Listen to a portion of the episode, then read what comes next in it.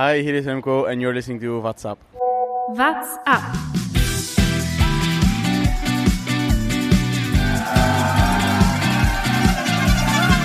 Alle Roma, in Attack! Alle! Alle Roma! Der Radsport-Podcast.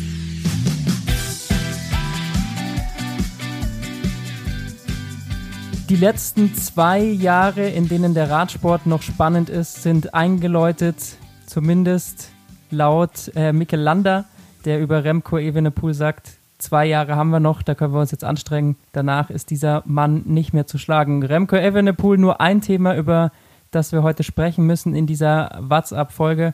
Und damit herzlich willkommen zu einer neuen Ausgabe Radsport-Podcast mit den bekannten Podcast-Stimmen Thomas Gerlich, Servus. Jonas Bayer. Grüße und mit dem legendären, dem großartigen, dem wunderbaren, dem König der Anmods, Lukas Bergmann. Jetzt sind wir aber hier im Name-Dropping sind wir schon früh. Also erstens äh, unter, unterstellst du uns schon mal bekannte Podcast-Stimmen zu sein. Und Jonas, ganz ehrlich, dass unsere Namen nach, nach unsere Namen nach Mikkel Lander und Remco Evenepoel kommen jetzt, also irgendwie stinkt's. Wir bauen nach und nach weiter ab. Also ich weiß nicht, welche Namen jetzt noch kommen sollen, weil Jonas geht sogar so weit und sagt, andere Podcasts haben nur noch äh, zwei Jahre Zeit, sich zu etablieren. Danach ist das Podcast-Game zu. Das scheint Sag, mir jetzt ja. schon zu zu sein, aber nicht von uns. Äh, nee, nee, sicher nicht von uns. ah, der Podcast-Hype geht bestimmt noch ein bisschen. Definitiv. Aber apropos Hype. Ja, Remco. Remco Evenepoel. Ähm, der Mann hat vier Rundfahrten zuletzt gefahren, hintereinander. Hat er allesamt gef- gewonnen. Jetzt die Polen-Rundfahrt und äh, das hat eben Mikkel Landa dazu verleitet, diese Aussage zu treffen. Ich weiß gar nicht, ich glaube, er hat sie sogar schon vor der Polen-Rundfahrt äh, Ja, nach gesagt der gehabt. Burgos-Rundfahrt Nach der Burgos-Rundfahrt. Also der Mann hat ja gleich schon wieder äh, zwei gewonnen. Nee, also vor allem in was für einer Manier. Es funktioniert immer noch seine Taktik, einfach 50 Kilometer vor dem Ziel loszufahren und einfach Gewinnen. niemanden mehr rankommen zu lassen. Das, was ähm, unser heutiger Gast, ähm, äh, Joko Ina Teutenberg, die äh, sportliche Leiterin beim Frauenteam Trek Segafredo, das heißt, sie kümmert sich normalerweise um die Renntaktiken. Ich weiß nicht, ob sie Remco Evenepoel ähm, das raten würde, eigentlich 50 Kilometer vor dem Ziel wegzufahren. Aber Ja, aber jetzt klappt's ja. Remco Es- hat das ja irgendwie schon öfter gemacht und das hat nicht immer, nicht immer geklappt. Und jetzt, jetzt gewinnt er damit auch noch. Also, wenn das, der Kerl ist 20, ähm, wo soll das noch hinführen? Und auch geil, wie, wie, stimmt, wie du richtig sagst, seit unserer letzten Folge hat er einfach zwei Rundfahrten gewonnen. Gute allem- Quote. Vor allem das Problem ist, das waren jetzt nicht irgendwelche äh, Fahrer, die man vielleicht sonst bei der Polen-Rundfahrt sieht, die Nachwuchsfahrer sind und äh, die generell einfach mal schauen, ob sie überhaupt für Gesamtwertungen in Frage kommen, sondern das war in diesem Jahr richtig, richtig gut bestückt, weil es natürlich äh, jetzt äh, geballt auf die großen Rundfahrten zugeht und es gibt nicht so viele Vorbereitungsrundfahrten, deswegen äh, wurde dafür auch die Polen-Rundfahrt genutzt. Ähm, Nibali war zum Beispiel mit am Start, also im Endeffekt kann man sagen, war es so eine Mini-Generalprobe für den Giro d'Italia. Ja, mit wahrscheinlich selbigem Ausgang wie beim Giro. Remco vorne. Carapaz war auch dabei. Bei der Polen-Rundfahrt hat sogar eine Etappe gewonnen. Und Carapaz, da muss ich sagen, Carapaz wäre auch ein Giro, glaube ich, oder? Ja, genau. der hatte natürlich Pech, weil der sah schon ziemlich stark aus wieder. Der hat einen Sprint gewonnen. Das hat mich ein bisschen überrascht. Muss ich ehrlicherweise zugeben. Naja, es war ein Bergaufsprung. Ging ein bisschen bergauf, aber dennoch hatte ich ihn jetzt nicht als den absoluten antrittsstarken Typen so im Gedächtnis, aber naja, gut. Er weiß es Ja, was wird, was wird Remco für ein Fahrer? Dieses Jahr Geheimfavorit für ein Giro ist er auch nicht mehr, oder? Ne, ist schon erstaunlich. Man, man äh, hatte eher so gedacht, dass er auf die Ardennen-Klassiker trainiert, aber aktuell scheint es eher so zu sein, dass es egal, wo er ist, äh, hat er eine Chance zu gewinnen. Und vor allem ist er, er hat auch gezeigt, dass er am Berg gut fahren kann. Ich glaube, das ist das Wichtigste, was sie jetzt gelernt haben. Also gerade aus der Burgos-Rundfahrt, wo ein paar richtig schwere Berge dabei waren, dass er da gut drüber kommt und auch gewinnen kann. Und ich glaube, ähm, dem Projekt steht da jetzt nicht mehr, nichts mehr im Wege. Wir wissen, dass De Koenig äh, Klassementfahrer auch ausbilden kann. Die halten sie meistens nicht so lange, aber denn Martin war da lange, äh, Enric Maas jetzt. Also die können auch äh, Klassementfahrer ausbilden. Das schon, aber das äh, Remco ist natürlich nochmal eine ganz andere Hausnummer und ähm, da glaube ich, würde auch De Koenig ein bisschen mehr Geld auf den Tisch legen, um Ja, den Mann zu halten, äh, anders als jetzt bei äh. Dan Martin oder, oder Maas, ähm, weil Remco ist, wie Landa ja auch sagt, in zwei Jahren spätestens äh, wahrscheinlich kaum noch zu schlagen. Ich meine, der Mann ist 19. Äh, das 20. Ist er schon 20 Oder? inzwischen? Ich glaube, er ist 20, ja. Dann, äh, Auch voll, Alter Sack. vollkommen gleichgültig. Aber 1920 ist es. Ob er jetzt 19 dann ist er ja 20 schon näher an der Rente dran. Dann, Ja klar, die wollten, werden da natürlich Geld für ihn hinlegen. Also sie haben ja, sein Vertrag ist äh, wieder, schon wieder verlängert, äh, nachdem sie ihn letztes Jahr unter Vertrag genommen haben. Äh, das werden sie nicht, sich nicht durch die Lappen gehen lassen. Ähm, ich wollte ja nur darauf, also für mich ist einfach, glaube ich, nur wichtig zu sehen auch, dass äh, der Koenig kann das, äh, Klassementfahrer ausbilden, die sind nicht nur auf Klassiker aus, äh, die haben da das, kom das komplette Paket und ich glaube, deshalb ist er da auch geblieben. Äh, es scheint so, dass er sie in die Richtung entwickeln will. Hm, Muss man abwarten, wie weit es gut geht. Ich denke, muss er nochmal ein, zwei, drei Kilo leichter werden, wenn er wirklich so eine Grand Tour äh, ganz vorne belegen will. Aber das sollte dann wahrscheinlich nicht das Problem sein am Ende. lass uns mal so ein bisschen. für, für De Koenig, ganz kurz, ist ja für De Koenig ja auch äh, eine super Sache, wenn du als belgisches Team auch ähm, den belgischen Radfahrer Nummer 1 oder kommt aus Belgien, Jonas, oder? Kleiner Spoiler aufs Interview. Kleiner Spoiler für später. Länder, Länderkunde mit Jonas Bayer Teil 2. Mehr sage ich nicht. Ich bin gespannt, ich war bei dem Interview nicht dabei. Berg ist genauso überrascht wie alle Hörerinnen und Hörer. Ja, ja, aber es wird sich aufklären. Wir haben vor einer Stunde ein Interview aufgenommen und ähm, es kommt Länderkunde Teil 2. Den Rest hört ihr später. So, jetzt Bayer. Äh, Aber Berg, ganz- jetzt kannst du weitermachen. Ganz steile These. Kommendes Jahr Tour de France. Alaphilippe als Edelhelfer für Remco Evenepoel. Alaphilippe ist kein Helfer. Ah, Du, das geht mir auch, du schaust Mach. auch schon wieder zu weit. Macht er nicht. Ja, aber das äh, ist dann tatsächlich eine spannende Frage. Fährt Remco dann die nächsten zwei Jahre keine Tour de France? Wird schon da mitfahren, aber wenn er gewinnen will, dann. Alaphilippe ist jetzt kein äh, Typ, der hilft. Also wir werden nachher noch Auch zu den Klassikern kommen. Der ist ein Typ, der immer auf Gewinnen aus ist und nicht auf äh, im Wind fahren. Auch Alaphilippe will die nächsten zwei Jahre noch nutzen. Ja. Ja, aber auch dann äh, hat De Koenig die Weltherrschaft des Remcos ein, eintritt.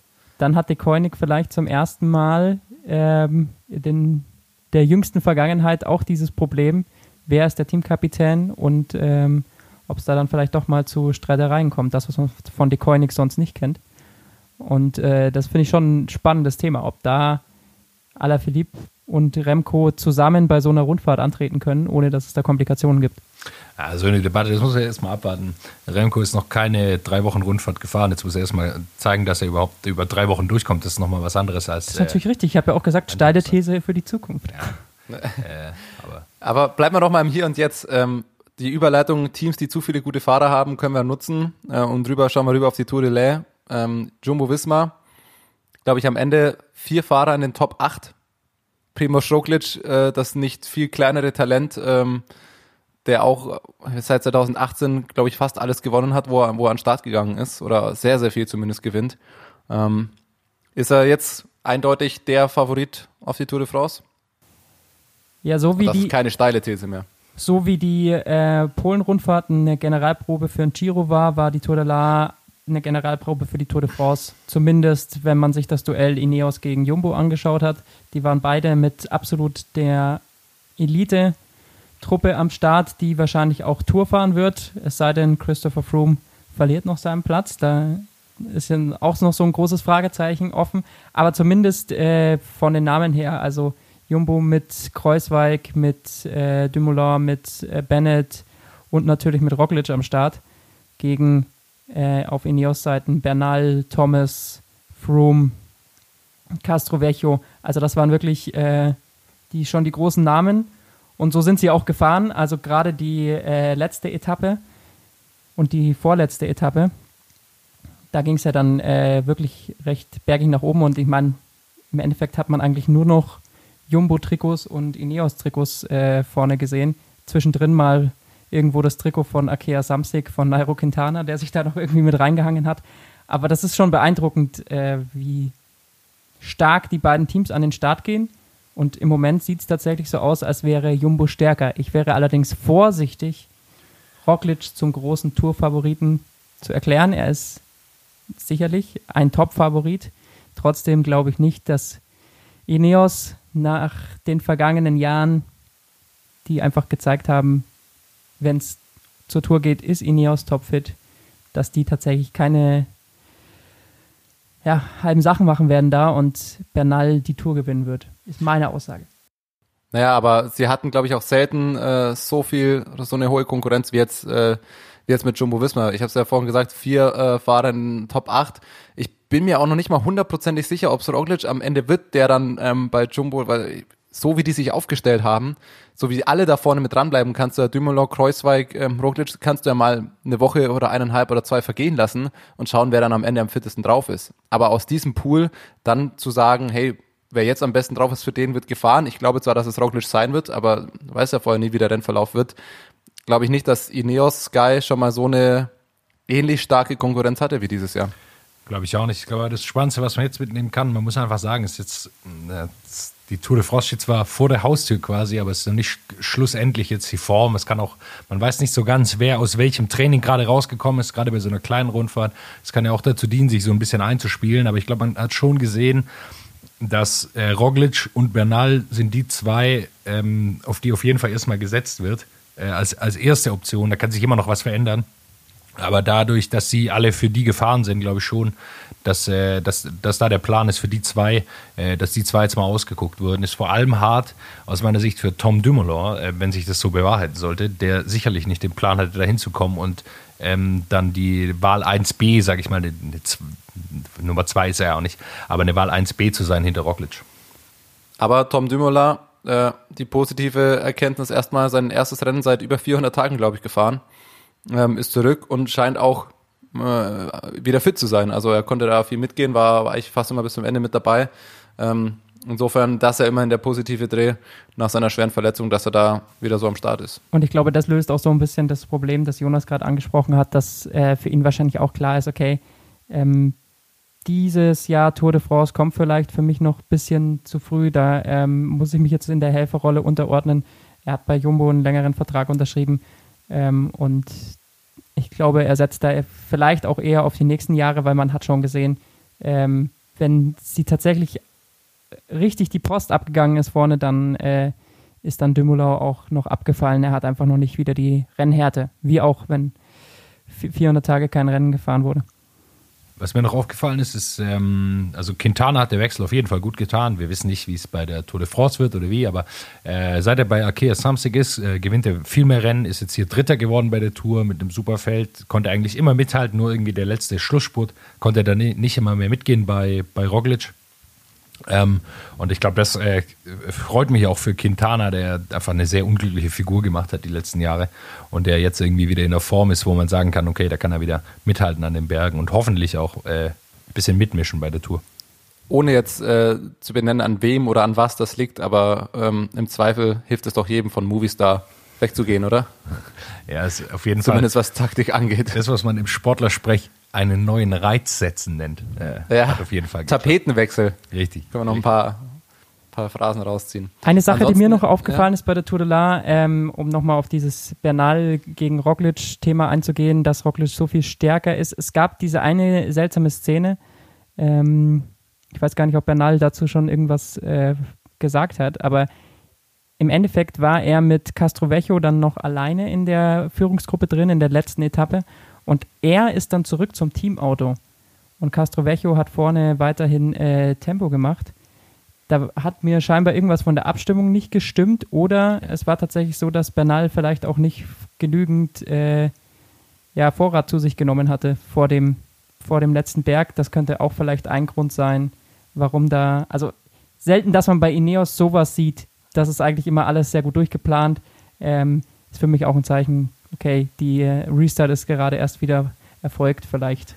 Noch schien, leichte Abstimmungsschwierigkeiten, ja. Also es schien, dass er zu wenig gegessen hatte, in irgendeiner Art und Weise, wie auch immer. Äh, was ich, was mir gerade so kommt, wo ich noch gar nicht so drüber nachgedacht hatte, ist natürlich, wie viele Leute dürfen die mitnehmen zu so Rundfahrten jetzt zu Tour de France? Weil wir wissen es von Ineos äh, und natürlich auch von den früheren Sky-Zeiten, dass enorm viele Helfer immer am Straßenrand hatten, die immer äh, am Berg noch äh, Taschen, Verpflegungstaschen reingereicht haben ist ja ein bisschen die Frage, ob sie das jetzt mitnehmen dürfen, diese 30 Mann oder was weiß ich. Die Und der Hygienevorschriften, das ist tatsächlich eine gute ja, Frage. Ähm, kann ich jetzt auch nicht beantworten, aber das wäre ein großer Nachteil für, für Ineos. Weil das natürlich, äh, das bedeutet, äh, dass niemand da immer wieder nach hinten und nach vorne fahren muss. Aber gut, das werden sie, denke ich, schon entsprechend ähm, sich darauf vorbereiten. Vermute ich auch, werde ich aber mal drauf achten. Jetzt Wenn äh, ein Team ja, hinkriegt, äh, Ich gehe auch davon zu, aus. zu finden, dann Ineos. aber jetzt steht ja die, die Dauphiné an, äh, also die, die letzte Die äh, wirkliche Einwochenrundfahrt. Generalprobe für die Tour. Genau, das ist die Generalprobe für die Tour de France. Alle sind da, also alle, die wir hier schon aufgezählt hatten bei der Tour de l'Ain. Und äh, kommt, äh, quasi das komplette äh, Favoritenfeld ist am Start. Buchmann ist So. da. Ähm, Darauf wollte ich nämlich sprechen, Genau. weil das fand ich krass. Es sind alle Favoriten oder alle großen Fahrer sind jetzt spätestens bei der Tour de l'Ain äh, wieder eingestiegen.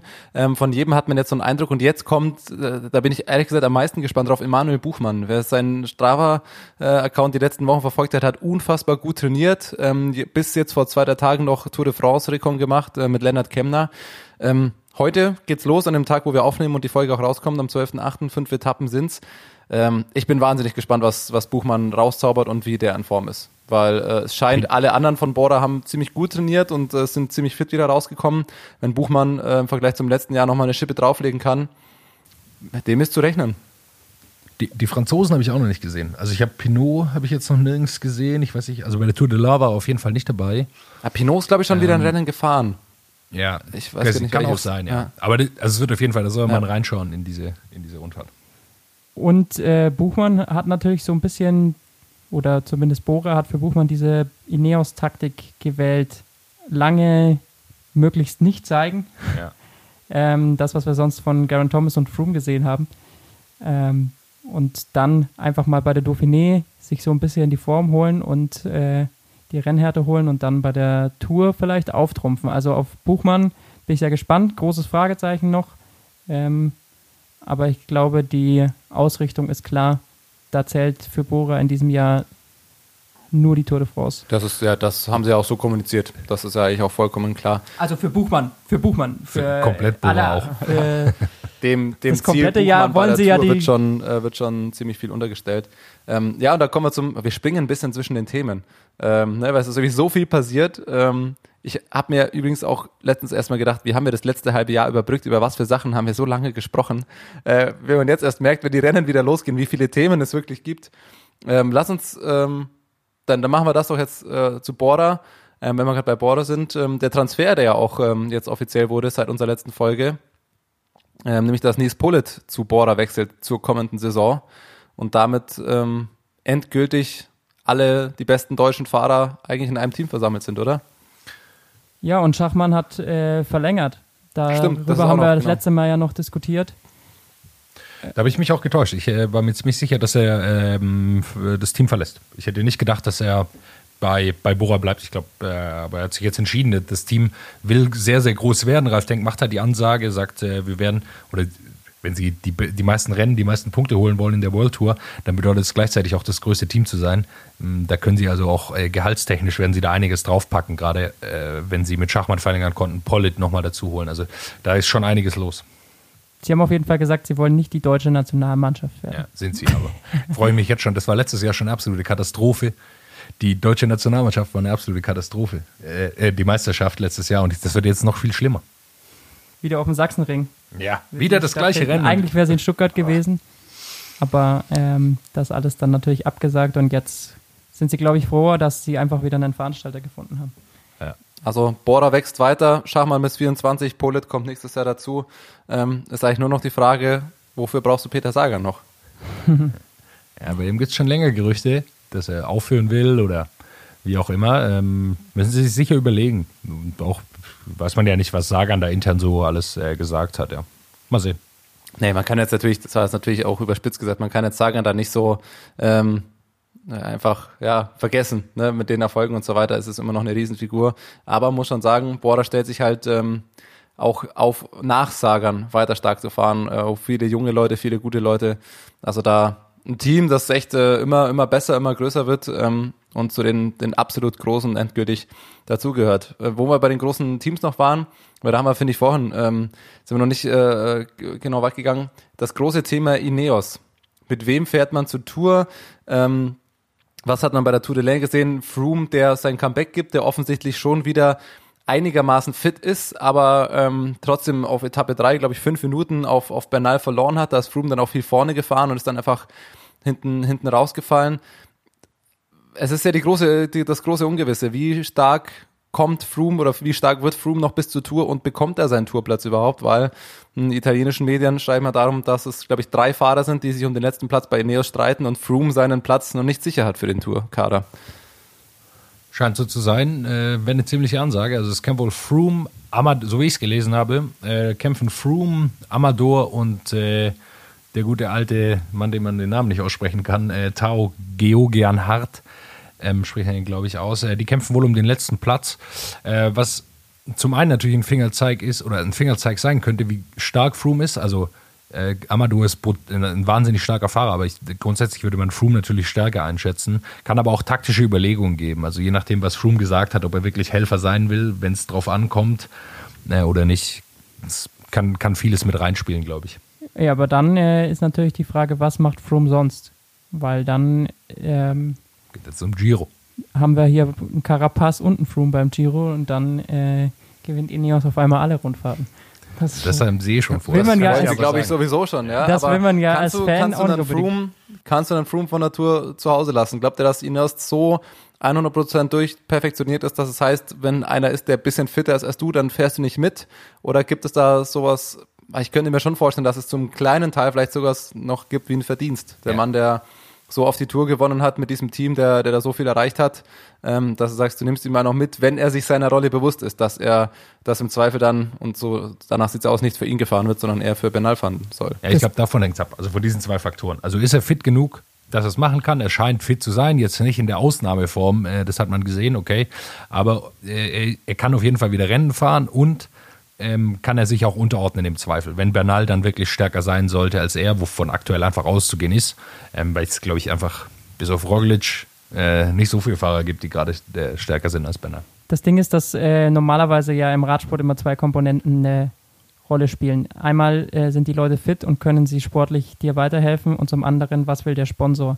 Und der Sponsor will natürlich immer, dass die Stars äh, bei den großen Rundfahrten mit dabei sind. Und ich ja. sage mal, Ineos ist das einzige Team, das dieses Problem nicht hat. Einfach aufgrund der Erfolge von Garen Thomas und Bernal in den letzten beiden Jahren bei der Tour ist klar, egal mit wem die an den Start gehen, ähm, sie fahren immer um den Sieg mit und deswegen ist auch für die Presseleute klar, egal welche Namen dort in diesem Team sind, äh, wird trotzdem ein riesen Pressetoros um den Ineos-Bus immer dort stehen. Und von dem her glaube ich, ist, der Spo ist dem Sponsor tatsächlich ähm, mehr egal als anderen Teams, wer da letztendlich mitfährt weil sie wissen, okay, ähm, die sportliche Leitung äh, stellt immer das beste Team auf und fahren immer um den Sieg mit. Also um äh, fehlende Presse brauchen wir uns sowieso keine Sorgen machen. Und von dem her kann es tatsächlich schon sein, dass äh, wenn es sportlich nicht stimmt, Froome am Ende zu Hause bleiben muss. Ansonsten, wenn er mitfährt, haben wir schon oft gesagt, die drei letzten Tour de France-Sieger in einem Team. Ähm, ich glaube ja, dass sich Garen Thomas mit dieser Helferrolle besser anfreunden kann als ein Froome eventuell. Wenn Froome spürt, dass er fit ist, dass er gehen könnte, bin ich gespannt, ob er, ob er im Zaum gehalten werden kann. Aber das sind jetzt dann schon viele, viele Konjunktive. Da wissen wir dann vielleicht in der nächsten oder übernächsten Folge schon mehr, wenn der Ineos-Kader für die, für die Tour dann ähm, final bestätigt ist. Viele andere Teams haben es ja schon klar gemacht. Bora ganz früh, ähm, Jumbo ist auch klar. Ineos ist so ja, das, die, das größte Fragezeichen noch, wer zur Tour fährt, irgendwie, glaube ich, ne? Ja, Fragezeichen ist, glaube ich, nur noch auf wenigen Positionen. Also die meisten Fahrer sind eh immer die gleichen. Äh, da rotieren sie nicht so viel. Ähm, deshalb, äh, aber es geht halt um einzelne Positionen und man muss es ja auch gar nicht früher publik machen. Also klar, für uns ist es cool, wenn wir das ein bisschen früher sehen können, aber ich kann schon auch verstehen, dass sie das ein bisschen zurückhalten. Ein äh, Thema, bevor wir gleich zu den Klassikern äh, kommen, aus deutscher Sicht, ist, glaube ich, noch wichtig. Pascal Ackermann ähm, war bei der Polen-Rundfahrt, glaube ich, nicht ganz so glücklich danach. Ähm, und da muss man sich tatsächlich äh, aktuell so ein bisschen Sorgen machen, glaube ich, aus deutscher Sicht, was den äh, Giro angeht. Es scheint mir, als wäre der Sprintzug, der ja die im letzten Jahr so einwandfrei funktioniert hat und eigentlich ähm, so perfekt abgestimmt war, aktuell ein bisschen Probleme hat. Ja, Ackermann fährt zu früh in den Sprint, ne? Das hat Dan Lorang hat das ja auf Twitter ähm, ähm, irgendwo drunter kommentiert. Ähm, dass ich glaube, er hat das Hand gestoppt, oder? 15,5 Sekunden, die, die Ackermann aktiv vorne gefahren ist, was, was natürlich zu lange ist. Ähm, genau, ist die Frage, wie der, wie der, der Sprintzug aufgebaut wurde oder wie das taktisch ähm, gefahren wurde, dass er da halt zu früh im Wind, weil er hat ja die, auch den, den letzten Sprint bei der Polen-Rundfahrt knapp verloren.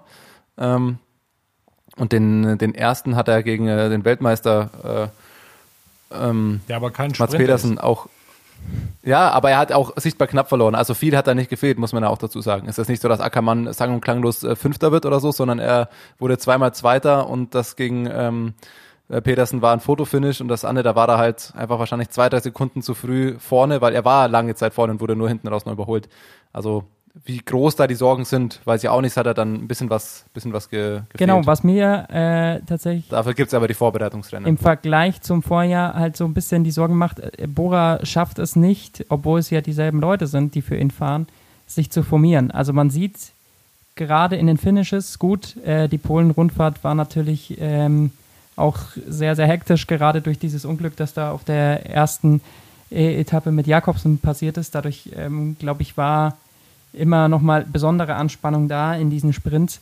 Aber trotzdem hat es da eben Bora nicht geschafft, sich wirklich zu formieren. Also die haben äh, sich immer wieder umgucken müssen. Ich habe da äh, gerade bei der letzten Etappe sehr genau drauf geachtet.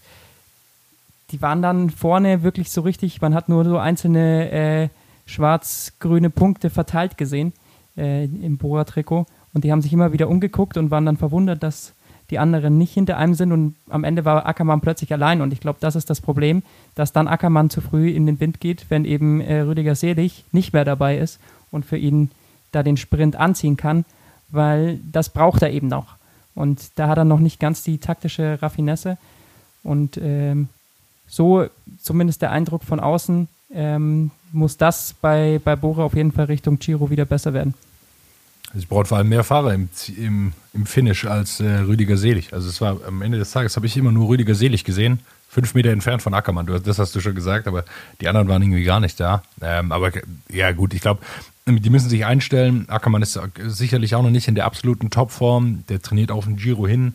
Das hat jetzt für ihn nicht so viel Sinn, jetzt hier schon irgendwie so einen Formpeak zu haben bei der Polen-Rundfahrt. Und äh, ich glaube, schnell war er. Bitter natürlich gegen Pedersen zu verlieren, der also aus meiner Sicht zumindest kein klassischer Sprinter ist, sondern ein Klassikerfahrer. Ja, das hat er sich sicher anders vorgestellt, aber äh, muss man mal abwarten, ist sicherlich aber das, wo Bora aktuell am meisten noch zu arbeiten hat. Dann hätte ich da vielleicht die, die perfekte Überleitung als, als unser Mann für die Überleitungen, zu dem ich mich gerade selber aus, äh, äh, aussuche. ähm, zu Mailand Was Turin. ist gut, die Gerhard Derling-Schule, sich selbst ein Stichwort geben. Apropos, Einfach irgendein Wort sagen Ja. und dann sagen, ah ja, das. Äh, nee, aber diesmal tatsächlich, Sprintzug, das habe ich mir nämlich aufgeschrieben. Mailand Turin, ähm, einer der drei italienischen Klassiker, äh, die jetzt waren, äh, der kleinste vielleicht davon, aber das älteste Rennen trotzdem. Egal, worauf ich eigentlich hinaus will, ähm, schaut euch, jeder, der es noch nicht gesehen hat, in den Highlights den äh, Sprintzug von Groupama FDC an. Ein Sprintzug, wie er im Lehrbuche steht. Da kann man, sieht man alles, wie ein Sprintzug auszusehen hat. Perfekt gefahren, äh, am Ende den Sieg geholt. Ja, das, das ist die Sprintschule. Hallo, also Aufgabe an alle, YouTube äh, Mailand Turin eingeben und schaut euch den Sprintzug an. Ist überragend. Wo ein gewisser Wout von Art am Ende Dritter wird und über den müssen wir jetzt ja, Stichwort Klassiker, auch mal sprechen. ja, es war tatsächlich, äh, Mailand Turin war der erste große Test für die absoluten Top-Sprinter. Calabune ist äh, Zweiter geworden, hat da knapp gegen Arno Demar verloren. Äh, Grönewegen war nicht dabei. Ist die Frage, ob der natürlich überhaupt nochmal äh, fahren wird in, in diesem Jahr nach dieser Geschichte mit äh, Jakobsen. Kommen wir später auch noch drauf zu sprechen. Aber ähm, hat schon mal so ein bisschen gezeigt, wer ist da in Form und FDC scheint äh, mit Arno Demar einiges vorzuhaben in diesem Jahr. Das hat äh, einwandfrei funktioniert im Vergleich zu, zu Lotto. Da hat Man muss aber sagen, Arnaud Dumas führt immer harte Sprints. Ähm, er gewinnt nie, indem er geradeaus raussprintet, sondern er hat immer, er hat immer eine Welle drin. Jetzt in dem Sprint hat er so Caleb ein bisschen zur Seite gedrückt. Also der ist, äh, der zieht auch nicht zurück. Das muss man klar sagen. Der hat da ist schon immer eine Ansage, wenn er gewinnt. Der, der ist auch ein Kaliber, der da auf dem Rad sitzt. Ja, Arno Demar ist, äh, glaube ich, auch nicht immer der beliebteste Ja. in diesen Sprintfinals. Das muss man äh, definitiv festhalten. So ist es bei einigen französischen Sprintern. Nasser Bouani ist auch nicht äh, unter den Top 5 der, der Nice Guys im Peloton. Aber Wout van Aert ist Dritter geworden. Das ist die größte Ansage meiner Meinung nach überhaupt, weil der Mann ist kein Sprinter. Wie Mats Pedersen, kein, er ist kein Sprinter. Aber er wird Aber Dritter. er ja. scheint sich immer mehr in eine äh, bessere Version von Peter Sagan zu entwickeln, oder? Also eine Was noch, eine, noch was für ein Start in die, in die, in die, in die Saison. kommt zurück, gewinnt Strade Bianche mit äh, einer unfassbar starken Attacke, gewinnt Mailand Sanremo eine Woche später sein erstes Monument ähm, im, im Finish gegen Alaphilippe. Also, wer hätte das kommen sehen? Wer hätte es kommen sehen? Bergi, du etwa? Thomas, du? Nein, stimmt. So, jetzt, jetzt Ich arbeiten wir das kurz ab. Sehen. Aber gut. Jonas hatte vergangene Folge, für alle, die es äh, nicht gehört haben, einen Tipp abgegeben für Strade Bianche. Der Tipp war Wout van Art. Mich wundert es, Er hatte wir recht. sprechen seit 30 Minuten schon und mich wundert es, dass du, dass du dich noch nicht in dein Bad gesuhlt hast, dass dein Tipp so erfolgreich aufgegangen ist. Hätte ich, hätte ich gedacht, es kommt früher, jetzt ähm, geben wir die Bühne kurz. Starker Tipp. Ähm, Aber freut gar mich ja, dass, dass äh, damit, ich dann weiß, dass äh, er im Interview zumindest gleich wieder einen Patzer reingehauen hat mit, Absolut.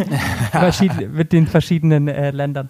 Das, Nationalität. Da habe ich mich versucht. Ja, An Überleitungskönig Thomas Gerlich habe ich mich versucht und dann äh, bin ich einen Schritt zu weit gegangen. So kann man es ist übrigens äh, die perfekte Podcast-Technik, über Sachen zu sprechen, die Ja, diejenigen, die den Podcast in einer hören, erst dann hören, aber wir das Teasing. quasi so als Rückblick hier verkaufen. Das ist wirklich, ähm, da haben wir, haben wir in der Medienschule überhaupt nicht, komplett. überhaupt nicht aufgepasst. Also Nee. dafür schon mal. Aber ich kann, ich kann auch schon mal so viel verraten. Es ist nicht ganz so weit wie Thailand und Costa Rica beim, beim letzten Mal, wo Jonas zwei Länder verwechselt hat. Es sind zumindest Nachbarländer, also das, das, das kann schon mal passieren.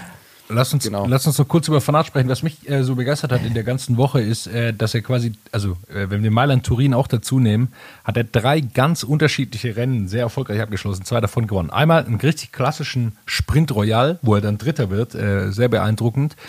Er gewinnt die Strade Bianche eben mit so einer Solofahrt bei 40 Grad. Er ist einfach der Stärkste, fährt vorne raus, einzig und allein Zeitfahrposition. Äh, und niemand kann irgendwie mehr hinterherkommen. Und dann eben Mailand Sanremo, wo er nochmal in der Gruppe, wo er an Alaphilippe hinkommt, der immer wieder aufs Pedal gedrückt hat, äh, um da den, den Poggio hochzufahren. Und da kommt er wieder hin und gewinnt dann den Sprint einfach von vorne. Keine Chance für Alaphilippe. Und äh, das fand ich stark, wie, wie vielseitig er ist. Du hast schon Peter Sagan eingeworfen. Ähm, das scheint schon in die Richtung zu gehen, wie, wie Van Aert sich da entwickelt. aber halt noch mal stärker am Berg. Dafür vielleicht ein bisschen äh, Nachteil im äh, den Sprint-Finishes, aber wenn man dort Dritter werden kann Ja. bei äh, Eine Sprintschwäche kann man ihm jetzt nicht Rafael kann man attestieren. ihn nicht attestieren. Er, ich weiß nicht, ob er so einen Sprint gewinnen kann gegen Caleb Ewan und äh, oder ob er da halt einfach dann auch mitfährt. Ob er wirklich dann den Punch nochmal hat, das glaube ich nicht. Das hatte ja ein Sagan schon oder hatten Sagan. Aber ähm, er ist natürlich wahnsinnig stark bei solchen Rennen wie Strade Bianche. Das äh, liegt ihm extrem. Ähm, trotz der Verletzung im vergangenen Jahr hat er nichts an Können eingebüßt. Wout von Art Scheint eher stärker zurückgekommen zu sein. glaube ich, äh, kann man, so wie vielleicht äh, Lande Angst hat, dass bei den Rundfahrten sie nur noch zwei Jahre Chancen haben, so kann man es auch bei den Klassikern sehen, wenn es nicht äh, Mathieu van der Poel gäbe und Alaphilippe. Aber ich glaube, zwischen den drei sehen wir noch das ein oder andere Battle in den kommenden Jahren. Ja, Mathieu van der Poel, muss ich äh, fast gestehen, hat mich ein bisschen enttäuscht, weil er mein Ja. Eigentlich äh, Jetzt für den kommt wieder Klassiker Thomas hier, der Bassard Hype Bianchi- ist vorbei. Ja, man muss doch einfach mal hier ein bisschen provokativ auch was sagen. Ist, äh, äh, ich verstehe nicht, warum der Van der Poel-Hype, den, auf dem ich selber mitgeschwommen bin die ganze Zeit, so groß ist und um Wout van Aert so wenig äh, Trubel ist. Weil Wout van Aert hat äh, in, in den Cross-Rennen ähnliche Erfolge, glaube ich sogar mehr WM-Titel als, äh, als ähm, Mathieu van der Poel geholt und zeigt jetzt, zumindest diese Saison, aktuell ist er in der deutlich besseren Form. Aktuell führt an Wout van Aert bei sowas kein Weg vorbei. Mir kann man das nicht vorwerfen. Ich habe, glaube ich, versucht, in jeder unserer Folgen Wout van Aert einmal unterzubringen. Ja, ja, du, man merkt halt auch, du kennst dich aus im Radsport und ich, und ich quatsch einfach nur Blödsinn. Ja, man muss aber, es so sehen. ähm, also äh, die Zeit, in der Van der Poel dann die ganzen Cyclocross-WM-Titel geholt hat, da war Van Aert dann schon auf der Straße. Ähm, Van der Poel ist taktisch kein so starker Fahrer wie Van Aert. Wenn man sich mal anschaut, diese alten WM-Rennen, Van der Poel fährt gerne einfach vorne draus und der Van Aert ist dann taktisch ein bisschen immer wieder aufgefahren und hat dann äh, im Sprint öfter gewonnen bei den Cyclocross-Rennen. Und also die haben eine ähnliche Stärke. Van der Poel hat vielleicht gerade einfach noch nicht so das Form hoch äh, und kommt vielleicht noch, aber gerade ist auf jeden Fall Van Aert stärker. Also man muss aufpassen. Ich meine, es waren jetzt äh, zwei große Klassiker mit Strade Bianche und Mayan Sanremo und Thomas Gerlich besiegelt hier schon den Untergang schon wieder so des viel. Mathieu van der Poel. Man muss dazu sagen, äh, um auch nochmal auf das Strade Bianche Rennen zurückzukommen, sehr, sehr viele Platten. Alaphilippe hatte sogar deren sechs. Der war am Ende stinksauer. Da hat man, hat, äh, hat man sich als Zuschauer auch erstmal gefragt, weil man das nicht so ganz erfahren hat, ähm, was da eigentlich passiert ist, ob der jetzt vielleicht äh, überhaupt nicht in Form ist. Hat sich dann spätestens bei äh, Milan Sanremo auf jeden Fall wieder relativiert. Der Mann ist richtig gut in Form und äh, da glaube ich, brauchen sich alle Alaphilippe-Fans. Weiß nicht, vielleicht, Also bin ich selb, vielleicht bin ich selber einer. Keine Sorgen machen. Vielleicht. Der äh, Fanboy Nummer 1 äh, von Julian Alaphilippe. Vielleicht, Ich weiß noch, äh, als, gerade, gerade als Mailand Sanremo vorbei war, ich wollte über Wort von Art schreiben und du nur, ha, zum Glück sieht man, Alaphilippe ist noch in Form, er kann es noch. Da braucht man sich auf jeden Nee, Fall als aber- Fan äh, keine Sorgen machen. Von Alaphilippe, nee, aber um äh, das eben zu sagen, auch bei Strade Bianca hatte ein Mathieu van der Poel an einem undenkbar, nee, einem denkbar ungünstigen Zeitpunkt, so sind die Wörter richtig, an Platten und deswegen ist er da rausgefallen. Ähm, Mailand Sanremo konnte da nicht ganz mitgehen, weil er halt einfach auch für diese steilen Berge dann äh, eben vielleicht doch nicht so gemacht ist wie ein Alaphilippe. Und er hat bei weitem kein so starkes Team. Das äh, darf man einfach nicht vergessen. Also er ist im Grunde ein Ein-Mann-Team. Klar hat er noch ein paar Leute, die helfen können, ähm, aber äh, er hat nicht wie jetzt Wort von Art, der da bei Jumbo Wismar fährt, wo die auch, wo die zweite und dritte Reihe auch noch äh, richtig, richtig gute Leute sind, die ihn da unterstützen können. Das hat er einfach nicht. Der muss sehr, sehr viel alleine machen und man darf einfach nicht auch nicht unterschätzen, wenn man in einem Finale selbst sich Getränke holen muss, äh, wie viel Kraft es mehr kostet, als äh, wenn da einer von hinten nochmal vorpeddelt. Frag mal Egan Bernal. Das haben, Ja.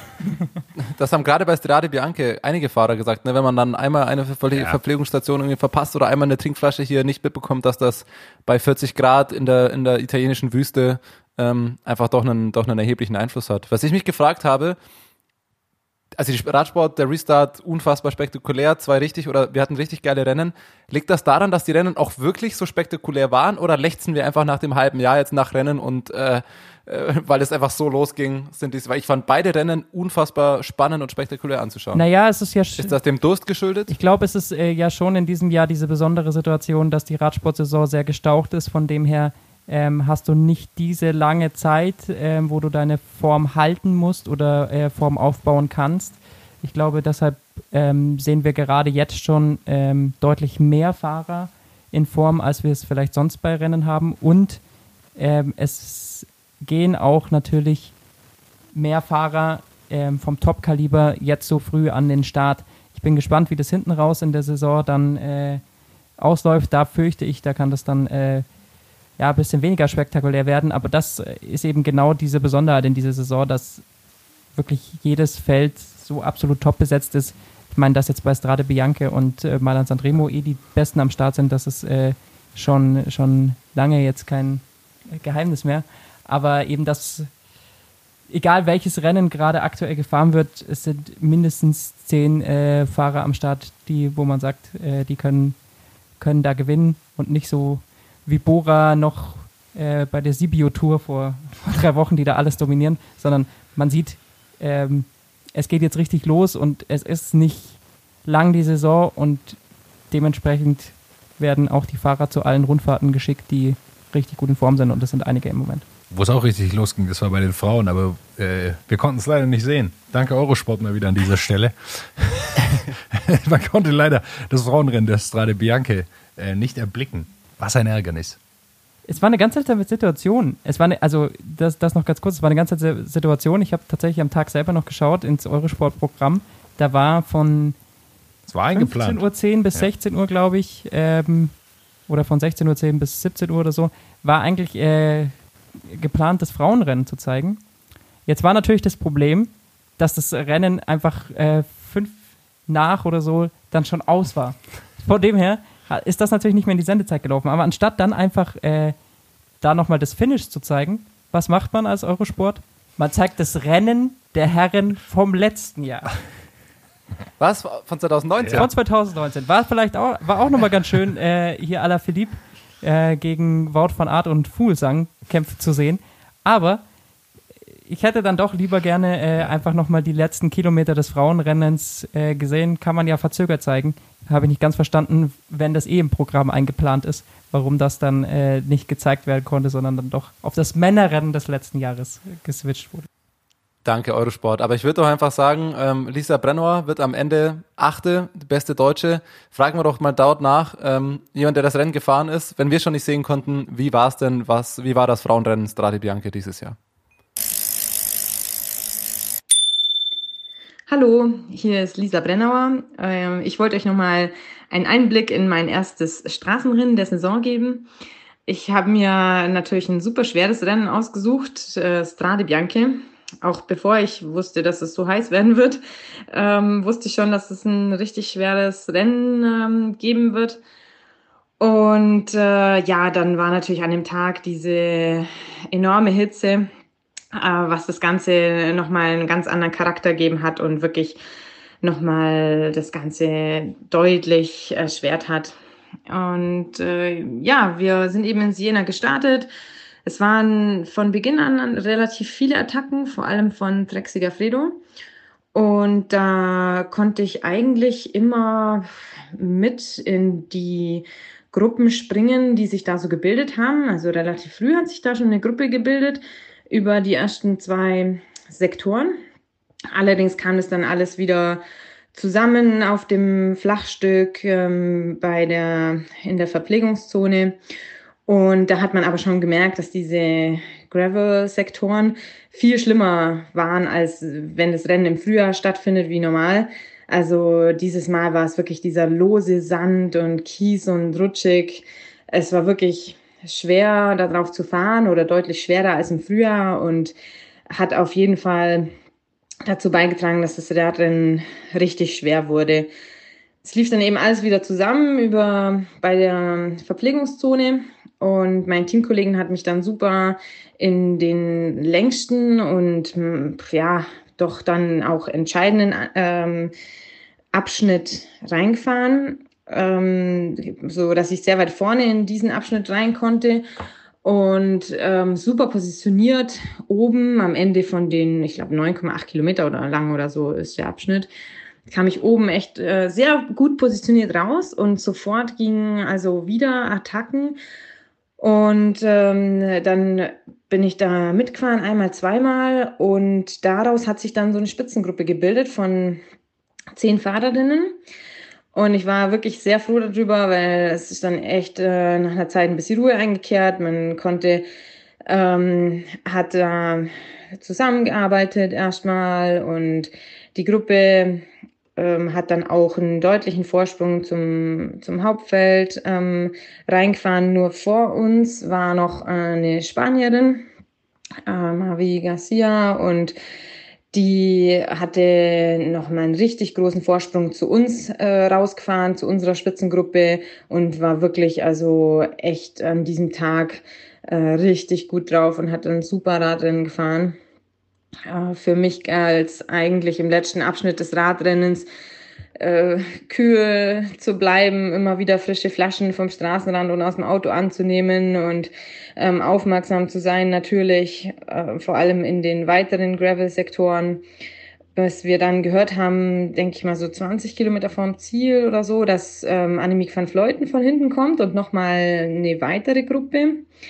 Und die haben dann tatsächlich, hat erst Annemiek van Fleuten zu uns aufgeschlossen und ähm, bin ich mit ihr und ihrer Teamkollegin ein Stück auch noch mitgefahren. Aber es hat uns dann echt äh, richtig stehen lassen im Finale. Und so, dass ich dann mit der nächsten Gruppe, die zu uns aufgeschlossen hat, weiterfahren konnte. Und meine Spitzengruppe war eigentlich zu dem Zeitpunkt dann alle ähm, einzeln und äh, irgendwo ein paar vor mir, ein paar hinter mir. Und ich konnte mich mit dieser Gruppe nur ziemlich weit retten und musste dann aber auch in der Stadt dann, denk so acht Kilometer vorm Ziel, dann ähm, an einem Anstieg konnte ich nicht mehr mit denen mitgehen und habe dann nur noch gekämpft, um durchzukommen und ähm, bin im Endeffekt dann Achte geworden. Da ist ja noch mal zur Stadt hoch ein steiler Anstieg und äh, für mich eigentlich ein super toller Erfolg bei meinem allerersten Straßenrennen der Saison. Äh, richtig schwerer Kurs, dann noch die Bedingungen obendrauf, ein achter Platz, äh, war ich echt richtig, richtig happy mit und ja, das motiviert mich natürlich jetzt auch für alles, was kommt, für die restlichen Rennen der Saison. Ein toller Einstieg für mich, aber es war ein brutaler Tag, vor allem auch mit dieser Hitze. Also, liebe Grüße aus dem Allgäu, eure Lisa. Ja, das war das äh, Frauenrennen Strade Bianche. Gewonnen natürlich von Annemiek van Vleuten. Die Frau äh, ist. Ja, sie unfassbar. gewinnt einfach alles, wo sie dieses Jahr an den Start geht. Das Weltmeistertrikot ähm, läuft auf jeden Fall. Scheint ihr, scheint ihr gut zu passen. Ähm, das läuft soweit. Äh, Lisa Brennauer, denke ich, auch mit einem achten Platz ähm, ein gutes Finish. Wir sprechen eh äh, kurz über das Frauenrennen gleich nochmal mit unserem Gast, mit unserem Interviewgast. Ähm, bevor wir dazu kommen, sind es aber auch noch zwei Themen, die natürlich äh, ja fast noch mehr für Aufsehen gesorgt haben in den letzten zwei Wochen oder jetzt zum Restart. Leider gehört, ähm, ja, wir haben lange auf Radrennen gewartet und äh, kaum fangen die Rennen wieder an, gibt's auch wieder schlimme Stürze. Äh, wir haben es vorhin schon ein, zwei kurz angesprochen bei der Polen-Rundfahrt. Ähm, es war direkt die erste Etappe, ja. Ähm, Im Sprint-Finish, leichtes äh, Downhill-Finish, ähm, wo Dylan Gronewegen gegen Fabio Jakobsen ähm, im, im, im Sprint fährt und dann bei über 80 km/h ja, es zu diesem schlimmen Sturz kommt. Wahrscheinlich haben ihn die meisten gesehen oder es die meisten mitbekommen. Ähm, schlimme Sache, Fabio Jakobsen, der dann in die Bande gedrängt wird von Grönewegen, der den, den Ellenbogen nochmal ausfährt ähm, und da ganz schlimm stürzt und auch direkt gegen den Pfosten knallt. Dann, glaube ich, zwei Tage im Koma lag. Ähm, heute am Mittwoch kam die Nachricht, dass er, dass er soweit stabil ist, dass er das Krankenhaus wechseln kann. Also er wird verlegt, ähm, aber mehr zum Gesundheitszustand vom Jakob, Fabio Jakobsen weiß man jetzt auch noch nicht. Ähm, wir sprechen, das kann man jetzt vielleicht auch schon mal ankündigen mit unserem Interviewgast. Das Interview haben wir vor zwei Stunden aufgezeichnet. Sprechen wir auch gleich nochmal über diesen Unfall. Ähm, aber an sich natürlich denke ich, dass da die meisten schon alles zugesagt haben. Simon Geschke hatte sich ja geäußert. Ähm, er kann sich verstehen, dass es jedes Jahr bei der Polen-Rundfahrt wieder dieses leichte Bergab-Finish gibt, weil Massensprints schon gefährlich genug sind. Das kann man sicherlich vorwerfen und auf der anderen Seite muss man, denke ich, schon sagen, dass es von Dylan Gronewegen ein, ein Fehler war. Ähm, ich würde jetzt nicht von Vorsatz sprechen und ich möchte jetzt auch nicht äh, zu hart auf diesen Kerl einhauen, weil dem geht sicherlich momentan auch nicht so gut. Hat aber eine Strafe ähm, bekommen. man muss es sagen, es war sein Fehler. Er, er wurde direkt von der Polen-Rundfahrt ausgeschlossen. Ich denke, es wird auch noch eine weitere Strafe geben. Ähm, und ich denke, das Wichtigste, was man dazu sagen kann, ist äh, gute Besserung an Fabio Jakobsen und dass der junge Kerl, 23, hoffentlich wieder auf die Beine kommt und ähm, ja, hoffentlich mit ihm wieder bergauf Sehr geht. schöne Aktion von Remco auch noch, der äh, mit seiner Startnummer dann bei der äh, Polen-Rundfahrt, als er seinen Solo-Sieg da äh, geschafft hat, die seine Startnummer in die Luft nochmal gehalten hat. Also man sieht, die äh, halten dort alle zusammen und ich glaube, ähm, so viel, also klar, das ist natürlich auch noch dasselbe Team, aber so viel Konkurrenz wie insgesamt im äh, Ding besteht, glaube ich, ist, äh, ist jedem klar, das war jetzt irgendwie von, von Grönewegen nicht ähm, das, das große Ding und das ist Grönewegen selber auch klar. Er wird seine Strafe bekommen, aber so was wie Lefebvre gesagt hat, weiß ich nicht, ob das dann äh, unbedingt sein muss. War natürlich auch so ein bisschen eine Kurzschusshandlung, der ihn ja gleich äh, hier verknacken will und äh, anklagen will. Das war auch direkt nach dem Rennen, glaube ich, wo Patrick Lefevre getwittert hat, dass Grönewegen in, ins Gefängnis gehört dafür. Genau, der Schießt. sportliche Leiter von, von Fabio Jakobsen. Ähm, klar gehen da mal die Sicherungen durch, aber äh, das war dann vielleicht doch ein Ticken zu viel. Ja, Aber wichtig, wichtig, als wichtigstes natürlich äh, sind die Nachrichten, die jetzt kommen, ähm, dass Fabio Jakobsen äh, auf dem Wege der Besserung ist. Ähm, aus seinem Umfeld habe ich auch eine Aussage gelesen, dass schon davon ausgegangen wird, dass er irgendwann wieder aufs, aufs Rad steigen kann. Das sind zumindest alles ähm, sehr, sehr positive Nachrichten. Wer den Sturz nicht gesehen hat, bitte schaut ihn euch nicht an. Also ich äh, habe ihn einmal gesehen und äh, danach nicht nochmal. Das ist wirklich, wirklich richtig heftig. Ja, das lässt einen, lässt einen nicht kalt. Äh, was da Veranstalter ähm, sonst mitsprechen, da kommt gleich noch eine gute Einschätzung von Jana äh, Ina Joko Teutenberg.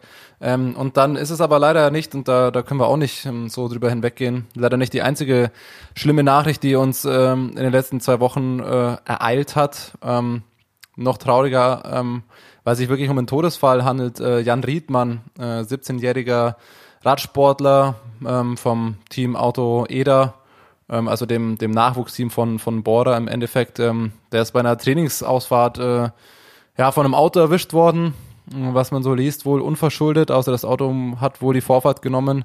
Ähm, Jan Riedmann lag dann einen Tag im Krankenhaus und ist dann seinen Kopfverletzungen gestorben. Ähm, an erster Stelle natürlich, äh, ja, können wir nur unser, unser Mitgefühl und unser Beileid an die Familie, Angehörige, Teammitglieder ähm, aussprechen. Das ist eine, eine ganz, ganz schlimme Sache natürlich, einen 17-Jährigen, noch nicht mal volljährig, der da sein Leben verliert. Ähm, wir haben uns auch ja, vorab schon überlegt, wie wir dieses Thema einordnen oder was wir dazu sagen können. Ähm, ich sehe es für mich fast so, es ist, es ist schlimm, dass das passiert. Das, Blöde ist nur, dass wir ja auch äh, in, einer, in einer gewissen Blase sind und wir können irgendwie nichts dazu sagen, außer dass es tragisch ist, dass es nicht passieren darf, dass äh, solche Verkehrsunfälle ähm, gibt es ja leider immer wieder. Die sollten nicht passieren. Leider passieren sie hin und wieder doch. Aber ja, ich denke mal, dass wir als Hörer so viele Radsportfans haben, dass wir da jetzt nicht die in, in, selber in der Blase sind, dass da, glaube ich, von unseren Leuten keiner zu der Fraktion Autofahrer gehört, die unaufmerksam fahren oder die meinen, teilweise Radsportler maßregeln zu müssen. Ähm, man kann nur trotzdem es versuchen. Seid noch vorsichtiger da draußen im Straßenverkehr, gerade wenn ihr mit Auto unterwegs seid. Nehmt auf die ungeschützten Verkehrsteilnehmer, ob das Fahrradfahrer, Rollerfahrer, egal was ist, nehmt Rücksicht. Aber ähm, ich glaube, da sind wir, hoffe ich doch mal bei unseren Hörern, ähm, eh an der, an der falschen Adresse. Es äh, sind eben zwei unterschiedliche äh, Themen, das muss man eben ganz klar sagen. Das eine ist, äh, was wir bei Jakobsen gesehen haben, ist natürlich der, der Rennunfall und das andere ist einfach leider der klassische Straßenverkehr. Ähm, das hat jetzt mit dem, dem Radfahren an sich äh, wenig zu tun. Ich glaube, dass das äh, für alle zwei Radfahrer einfach draußen äh, immer gefährlich ist, weil eben immer der Schwächere im Vergleich zu den, zu den größeren Autos und ähm, da ist das natürlich dann äh, eben die bittere, dieses bittere Risiko, das man da immer trägt, wenn man auf zwei Rädern unterwegs ist. Dann würde ich sagen, ähm, kommen wir zu unserem heutigen Interviewgast. Absolute Legende im äh, Frauenradsport aus deutscher Sicht und auch aus internationaler Sicht. Ähm, ihr beide habt das Interview geführt mit Joko Ina Teutenberg, der sportlichen Leiterin vom Team Trecksäger Fredo bei den Frauen und ich glaube äh, in Sachen Frauen Strade Bianche, in Sachen ähm, äh, diesen ja doch auch schwierigen Themen, die wir jetzt hatten, äh, gibt es einiges zu besprechen mit ihr und dann hören wir doch mal rein in das Interview mit Joka Ina Teutenberg. So, ich freue mich sehr. Heute äh, einen Gast äh, am Start bei WhatsApp, Ina Joko Teutenberg. Ähm, wir haben mit vielen Fahrerinnen und Fahrern schon ähm, bei uns im Podcast gesprochen. Heute zum ersten Mal mit einer sportlichen Leiterin. Ina Joko Teutenberg ist sportliche Leiterin beim Frauenteam von Trek Segafredo. Ähm, Ina, erstmal schön, dass du dir Zeit genommen hast. Und ähm, bevor wir äh, gleich die Themen angehen, die wir uns alle aufgeschrieben haben, äh, kurz zum Einstieg die Frage, sind eure Fahrräder eigentlich schon wieder aufgetaucht? Nee, bisher noch nicht. Die Mafia sind noch nicht im Internet angeboten worden zu verkaufen, so viel ich weiß. Bestimmt bald, irgendwo. Ah, ja, ja. Kurz zur Einordnung. Ähm, ein Tag, glaube ich, vor Strade Bianche kam ähm, die Headline, äh, die fünf Fahrräder, glaube ich, waren es von eurem äh, Team, wurden in der Nacht gestohlen. Ja, also morgens. Äh, ne, die Mechaniker wollten eigentlich äh, den Laster aufmachen und dann war eben, die meisten Räder waren eben weg. Ähm, ja, fünf Räder von den Mädels und mein Rad haben sie auch geklaut, aber meins war wenigstens schon was älter. Die anderen waren wirklich nagelneu, dadurch, dass sie ja, ja alle auf den neuen Emonda umgestiegen sind. Also haben sie wahre Leistung gemacht. Schön äh, Loch oben ins Dach ge, äh, geschnitten und dann oben rausgehoben. Also oben aus dem LKW oben aus dem LKW, weil die, die sind ja eingeparkt, also Türen gehen ja eigentlich normalerweise nicht auf, wegfahren kann man auch nicht mit zwei Autos drumherum oder drei, also haben sie oben einmal quer das Dach aufgeschnitten und dann die Räder hoch rausgehoben. Äh, das, das klingt irgendwie ein bisschen wie im Film. Ich frage mich, ob, ob das keiner hört oder also um so einen LKW mal aufzuschneiden, das, da kommt man ja auch nicht mit einer, keine Ahnung, kleinen Werkzeug an. Das braucht ja ein bisschen was. Ja, es war hinten am Hotel und es, äh, dadurch, dass es so heiß war, haben auch alle Fenster zu, weil Klimaanlage an ist und hin und her. Deswegen, also äh, gut, das passiert ja in Italien öfters. Ich denke mal, das ist schon so ein bisschen wie eine Mafia, die dahinter ist und die weiß, was auch in den äh, Lastern drin ist. Ich meine, zum Glück waren es ja echt nur fünf Räder, weil äh, da waren eben dann knappe 30 drin. Es hätte auch schlimmer sein können, ne? Ja, wie seid ihr dann damit umgegangen? Also, okay, jetzt sind fünf Räder weg. Gab es da noch genug oder musste jemand von von eurem Headquarter wieder zu euch hinfahren und ein paar Räder mitbringen. Ja gut, das hätte ja nicht geklappt, weil wir, wie gesagt, ja morgens um 8 Uhr haben wir den Laster aufgemacht und um, äh, was hatten wir, um 12 Uhr hatten wir Start. Gut, die Mädels haben ja alle zwei Räder, das geht ja. Die haben ja normalerweise, also das eine Rad, wo sie immer mitfahren und dann ihr persönliches Ersatzrad. Dadurch konnten eben alle auf das äh, persönliche Ersatzrad umsteigen.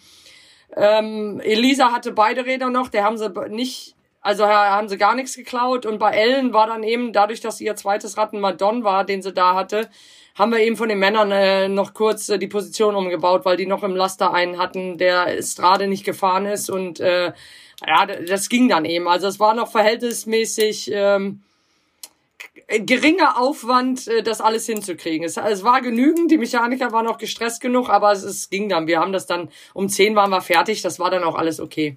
Hatte das dann noch irgendeinen Einfluss auch auf, die, auf das Rennen von euch oder war das halt der Stress am Morgen, aber im Rennen äh, lief dann eigentlich alles? Ja, im Rennen lief alles. Wie gesagt, das, die Mädels haben ja auch eigentlich so gut wie gar nichts mitgekriegt. Ich meine, die haben wir informiert, aber für die war der Tagesverlauf genau der gleiche. Deswegen war das kein, äh, kein Problem. Und dein Rad kriegst du ein neues irgendwie vom Sponsor oder? Ja, ich habe schon, ich habe schon ein neues zu benutzen mitgekriegt. Habe hab ich auch Glück gehabt. Dann lief's ja für dich eigentlich ganz gut, ne? Einmal äh, das alte Rad weg gut. und ja, ja gut, so alt war es auch nicht, aber es war eben äh, ander, also von der letzten Saison. Also ich will jetzt nicht sagen, oh, dass es ein altes Rad war. Ah, ja, also es war schlimm. immer noch ein sehr gutes neues Rad, ja. Ähm, aber im Gegensatz zu den anderen war es eben äh, alt. Ja, wunderbar. Ähm, du bist aktuell sportliche Leiterin bei, bei Trexiger Fredo. Ähm, du warst auch äh, zu deiner aktiven Zeit eine der erfolgreichsten äh, Radsportlerinnen dieses Landes, hast äh, viele Etappen vom Giro d'Italia gewonnen, bei äh, Olympia dabei gewesen, äh, bei WMs. Ähm, wann über dich hat äh, ein ehemaliger äh, Teamchef gesagt, dass du damals schon während des Rennens eine immer der, der smartesten, der intelligentesten Fahrerinnen gewesen bist, die früher schon ein unheimliches taktisches Genie hatte. Hattest du während deiner aktiven Zeit eigentlich schon mal mit so einem Gedanken gespielt, irgendwann mal so in diese sportliche Leitungsebene zu kommen? Oder äh, wie, wie kam das eigentlich? Ist dir das bis in den Schoß gefallen irgendwann? Ja, gut, es ist so ja und nein. Wie gesagt, ich meine, manchmal, wenn man aufhört, denke ich, ist es auch immer ganz gut, erstmal ein bisschen Abstand zu gewinnen, um ein paar andere Sachen zu machen. Und äh, ja, dann kommt eben immer die Frage, ob man nochmal so viel, also als sportliche Leiter reist man ja eigentlich sogar noch mehr als als Fahrer, weil man eigentlich noch mehr Rennen arbeitet. Ähm, ob man das unbedingt dann nochmal so will.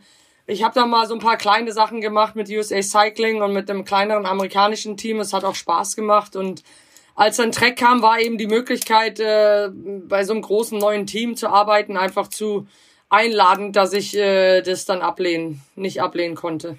Wie, wie, wie ist es als sportliche Leiterin? Was sind so Aufgaben? Wurdest du, von, wusstest du komplett, was da auf dich zukommt? Also kann man sich von seiner aktiven Zeit von ehemaligen sportlichen Leitern viel abschauen und weiß das ganz genau? Oder äh, was du am Anfang auch nochmal sagst, oh ja, das, das muss ich auch noch machen, das hatte ich jetzt gar nicht auf dem Kopf. Wie viel Orga-Kram, sage ich jetzt mal, ist da mit hinterbei und wie, wie sehr ist es noch das, das rein sportliche, der, der Einfluss, den du da hast noch?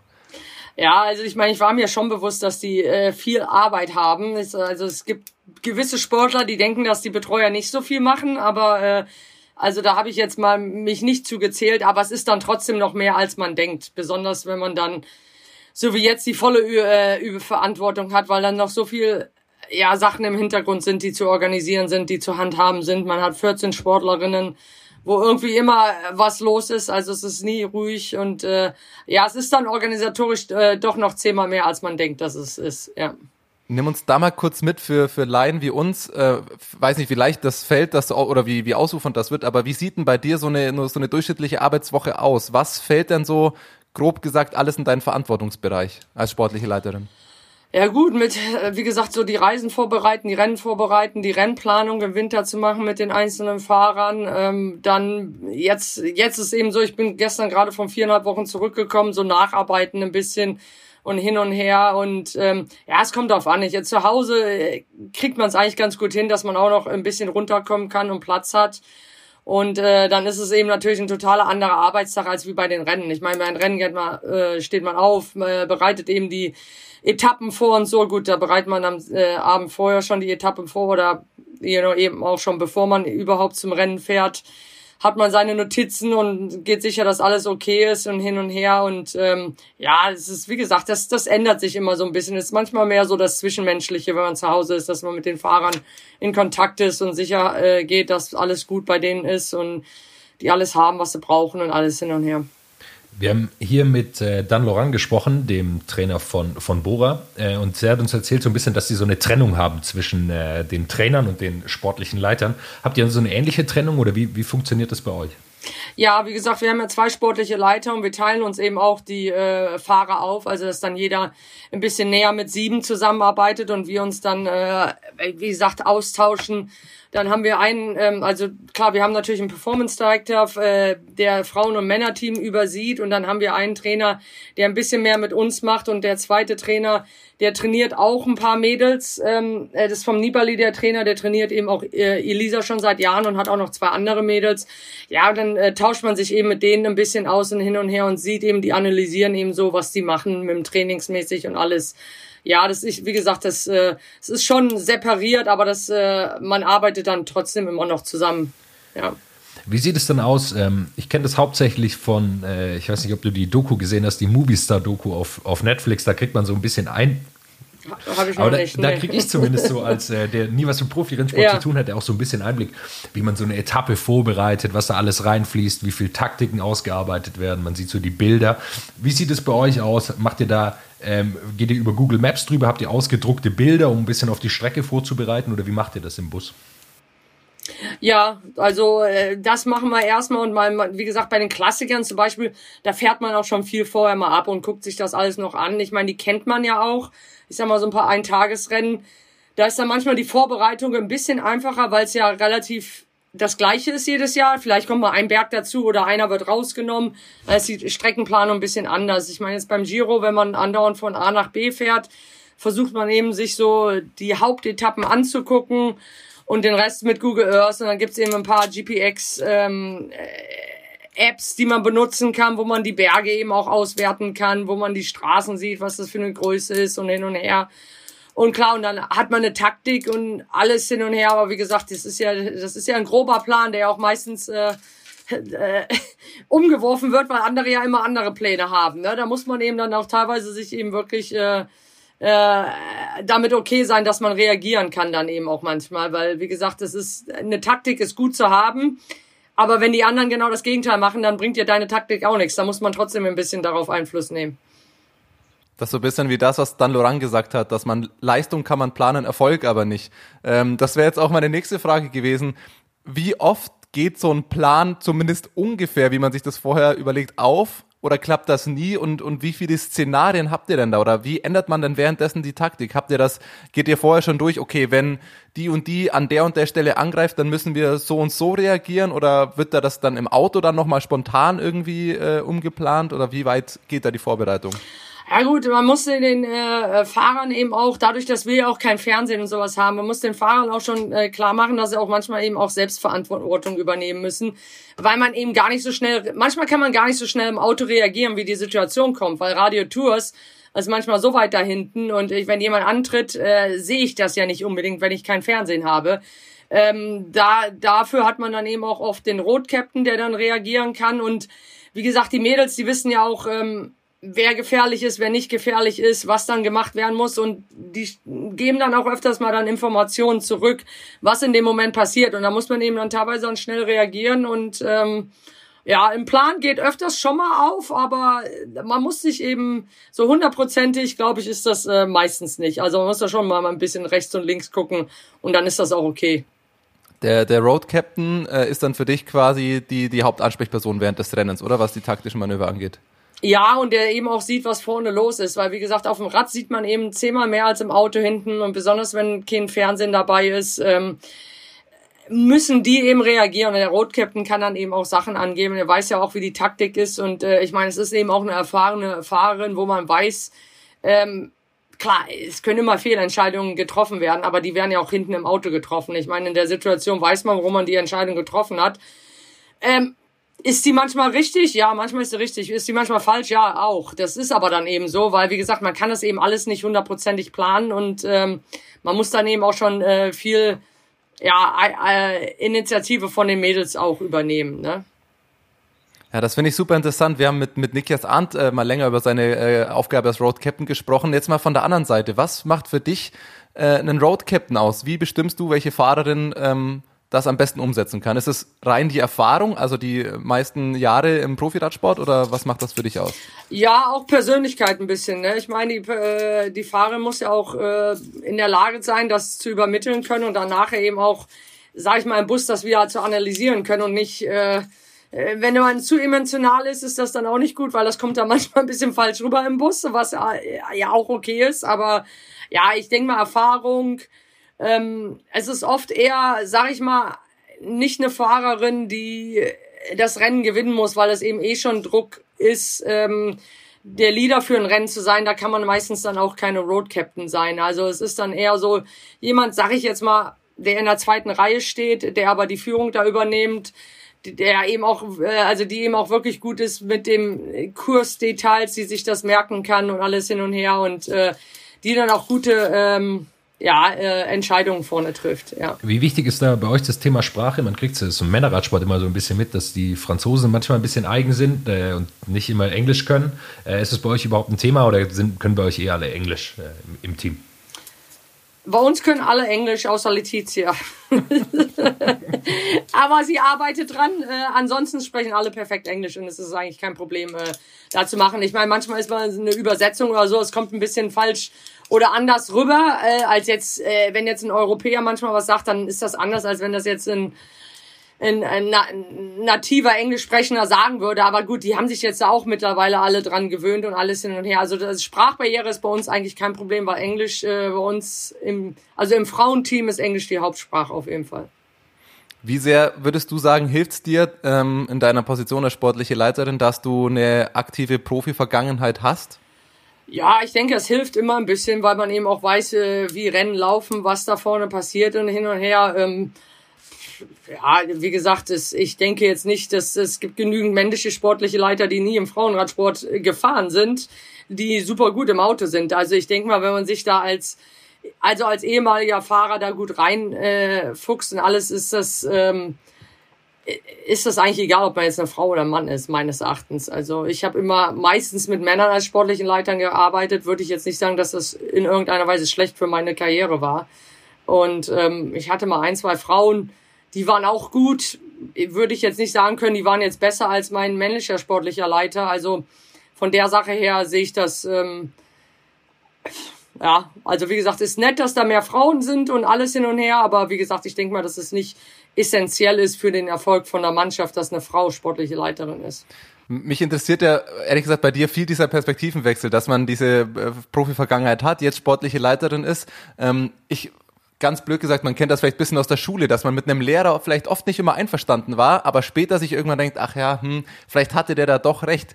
Gibt sowas bei dir auch, dass du als, Sport, als Fahrerin damals manchmal dachtest, was will denn jetzt die Leitung da von mir und äh, äh, sonst da mal vielleicht das Verständnis fehlt und Punkte, wo du jetzt merkst, ha, hm, jetzt kenne ich so eine andere Perspektive, gibt's da irgendwas vielleicht?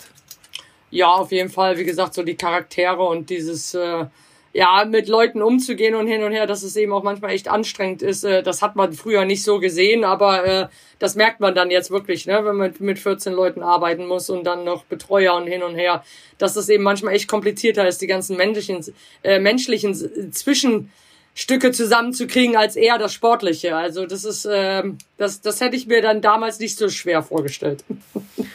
Ich habe ähm, relativ lange Handball gespielt und wir haben oft auch die Taktikbesprechung im Bus gemacht mit Video. Ja. Äh, und ich weiß noch genau, wie wir äh, immer wieder, wenn wir, oh, man war ein bisschen müde, da hat man sich so in seinen Sitz reingefläzt und nicht immer ganz so genau mitgeschaut, was eigentlich da so taktisch jetzt besprochen wird. Muss man nicht immer ganz so aufmerksam sein. Kennst du das von deiner Fahrerkarriere oder seid ihr so wenige immer, dass man da äh, sich gar nicht verstecken kann oder es äh, auch nicht macht? Ja, gut, ich versuche eben so bei so ein paar Jungen. Äh, es gibt eben manche, die sich extrem gut vorbereiten, auch die ganzen Rennen wirklich gut kennen, die auch schon viel gefahren sind.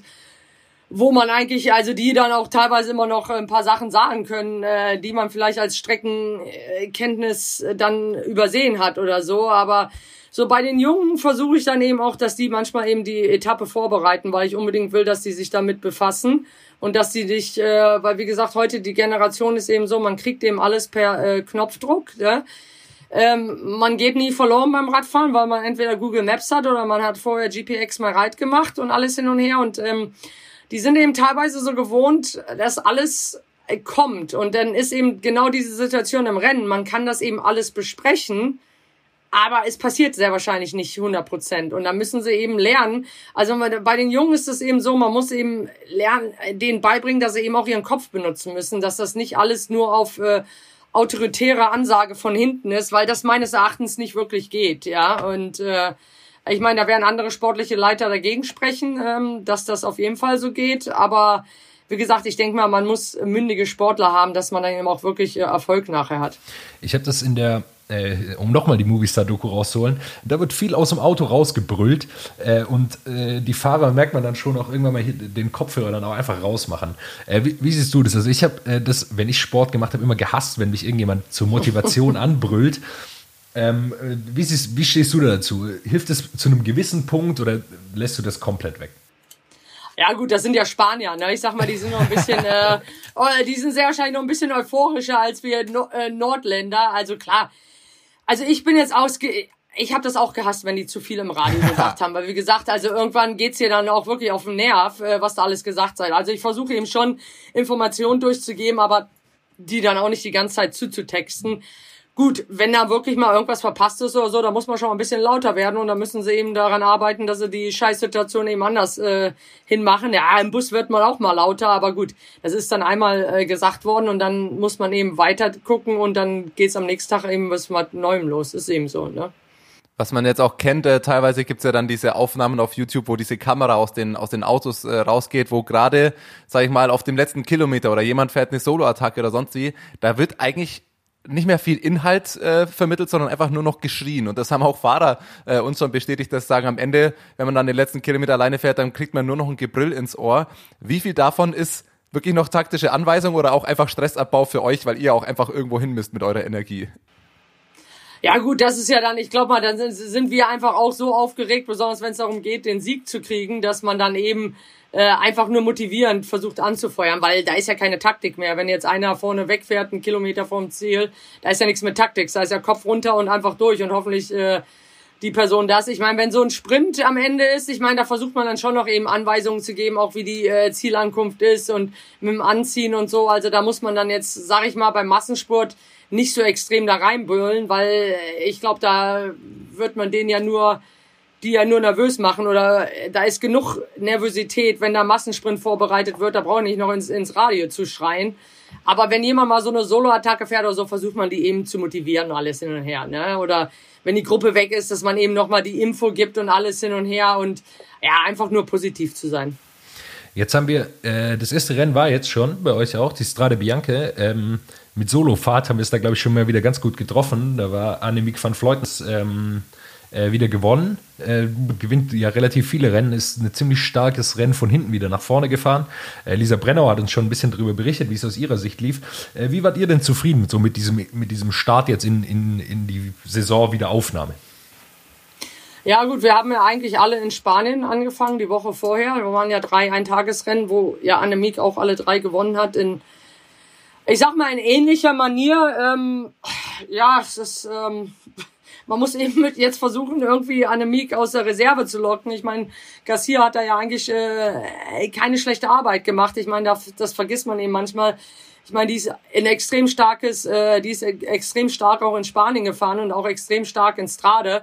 Ich meine, die ist dann kurz vorm Ziel von Annemiek eingeholt worden. Ähm, ne, also äh, war jetzt Annemiek, weiß Gott, ja, die war stärker am Ende, aber Garcia war jetzt auch schon 30 Kilometer alleine vorne, als Annemiek sie eingeholt hat. Also ist eben so, vielleicht ist Garcia eine schlechtere Taktik gefahren, keine Ahnung. Ähm, ich meine, wir waren in Spanien bei allen Rennen mit vorne dabei und auch auf dem Podium. Also die Mädels sind eigentlich alle ganz gut aus der Corona-Krise rausgekommen. Und äh, ja, wir müssen jetzt einfach mal nicht äh, den Kopf in den Sand stecken und denken, dass Annemiek alles gewinnt. Da muss man einfach mal ein bisschen mit Taktik versuchen und alles mal ein bisschen äh, loslegen. Ne? Aber gut, äh, fünfte bei Strade war jetzt nicht das, was wir wollten. Also ist ganz klar, es war jetzt nicht ein Erfolg, wo ich sage, das war ein super Rennen für uns. Aber gut, das äh, ist jetzt eben so. Jetzt kommen noch die nächsten Rennen, da müssen wir immer weiter gucken. Eine Frage jetzt gerade noch zu Van Fleuten, wenn wir gerade dabei sind. Wenn du das auch siehst als sportliche Leiterin, weil mir kommt das ehrlich gesagt so vor, dass bei Van Fleuten, dass da oft nicht mal so die Taktik dahinter steckt, sondern dass einfach eine, eine physische Überlegenheit ist. Weil irgendwann fährt sie einfach los und dann können halt oft viele nicht mehr mitgehen. Kannst du das aus einer, aus einer taktischen Sicht schon anders sehen? Also sagst du, nee, die, die ist auch einfach taktisch wahnsinnig versiert oder ist sie einfach so stark, dass sie gar nicht unbedingt die größte Taktik braucht? Ja, die ist auf jeden Fall extrem stark, aber Annemiek ist auch eine schlaue Radfahrerin. Ich meine, Annemiek ist eine Holländerin, die auch äh, früher alle flachen Klassiker gewinnen konnte und alles hin und her. Also sie hat sich da ja jetzt auch, sag ich mal, in den letzten Jahren extrem dahin entwickelt, wo sie jetzt ist. Aber davor ist, äh, brauchte Annemiek auch ein bisschen mehr Taktik, um Radrennen zu gewinnen. Und äh, also sie kann schon beides, ne? auch wenn das jetzt nicht so wirkt, aber sie nimmt es dann auch in, in die eigene Hand. Also das muss man eben dann sagen, wenn sie dann weiß, dass dann jetzt keiner da ist, der ihr noch hilft, dann fährt sie dann los und versucht eben da, wie gesagt, die dreieinhalb Minuten einzuholen. In Spanien dann genauso. Ich meine, da war Elisa vorne weg den einen Tag und da ist sie relativ, dadurch, dass wir zahlenmäßig überlegen waren, ist sie dann eben schon auch bei 65 hinterhergestiegen hat gedacht, naja, dann fahre ich dann erstmal mit Alisa alleine weg, fahre dahin und versucht das dann so äh, taktisch zu machen. Also da wusste sie dann auch, dass sie früher fahren sollte. Das denke ich, das hatte sie sich nicht ausgedacht. Äh, sie hatte sicherlich eine spätere Attacke ähm, im Visier gehabt, aber sicherlich nicht beim halben Rennen noch. Ähm, und ja, also die kann beides. Also die ist extrem körperlich stark und äh, kann das aber auch mental. Also das auf jeden Fall. Du hast die Du hast schon angesprochen, dass sie Holländerin ist. Äh, Im Männerradsport sehen wir gerade das Gleiche mit Remco Evenepoel, der jetzt auf einmal da ist. Äh, bei dem ist das alles ein bisschen früher. Der ist äh, im Grunde ja noch ein Jugendlicher, würde man fast sagen. Haben, haben das so die Holländer irgendwie, also dass sie so den richtigen Zeitpunkt für so eine Solo-Attacke treffen können? Ist es denen irgendwie die Wiege gelegt? Na gut, äh, äh, Emco ist ja Bel Belgier, aber äh, gut. Ah, ich wollte gerade sagen, Äh, ja, alles wieder gut, Ländernachhilfe äh, geben. Das hatten wir schon mal. Es ist Benelux, alles gut. Ja gut, die, die wachsen eben auf dem Fahrrad auf, ne? Ich meine, und in, in Holland, man sieht das ja, ich meine, Holland ist nicht zu Ungrund die beste Nation in der Welt und bei Weitem die beste Nation. Die haben einfach so einen Talentpool. Ähm, ich meine, ich habe eine Ellen van Dijk, die wird in jedem anderen Land äh, mit Kusshand äh, WM fahren, Olympische Spiele fahren, im Zeitfahren. Die äh, weiß nicht, ob sie dieses Jahr WM fahren kann. Also das ist eben, die ist letztes Jahr gestürzt. Die hat eben zwei Fahrerinnen, die immer auf, auch aufs Podest fahren.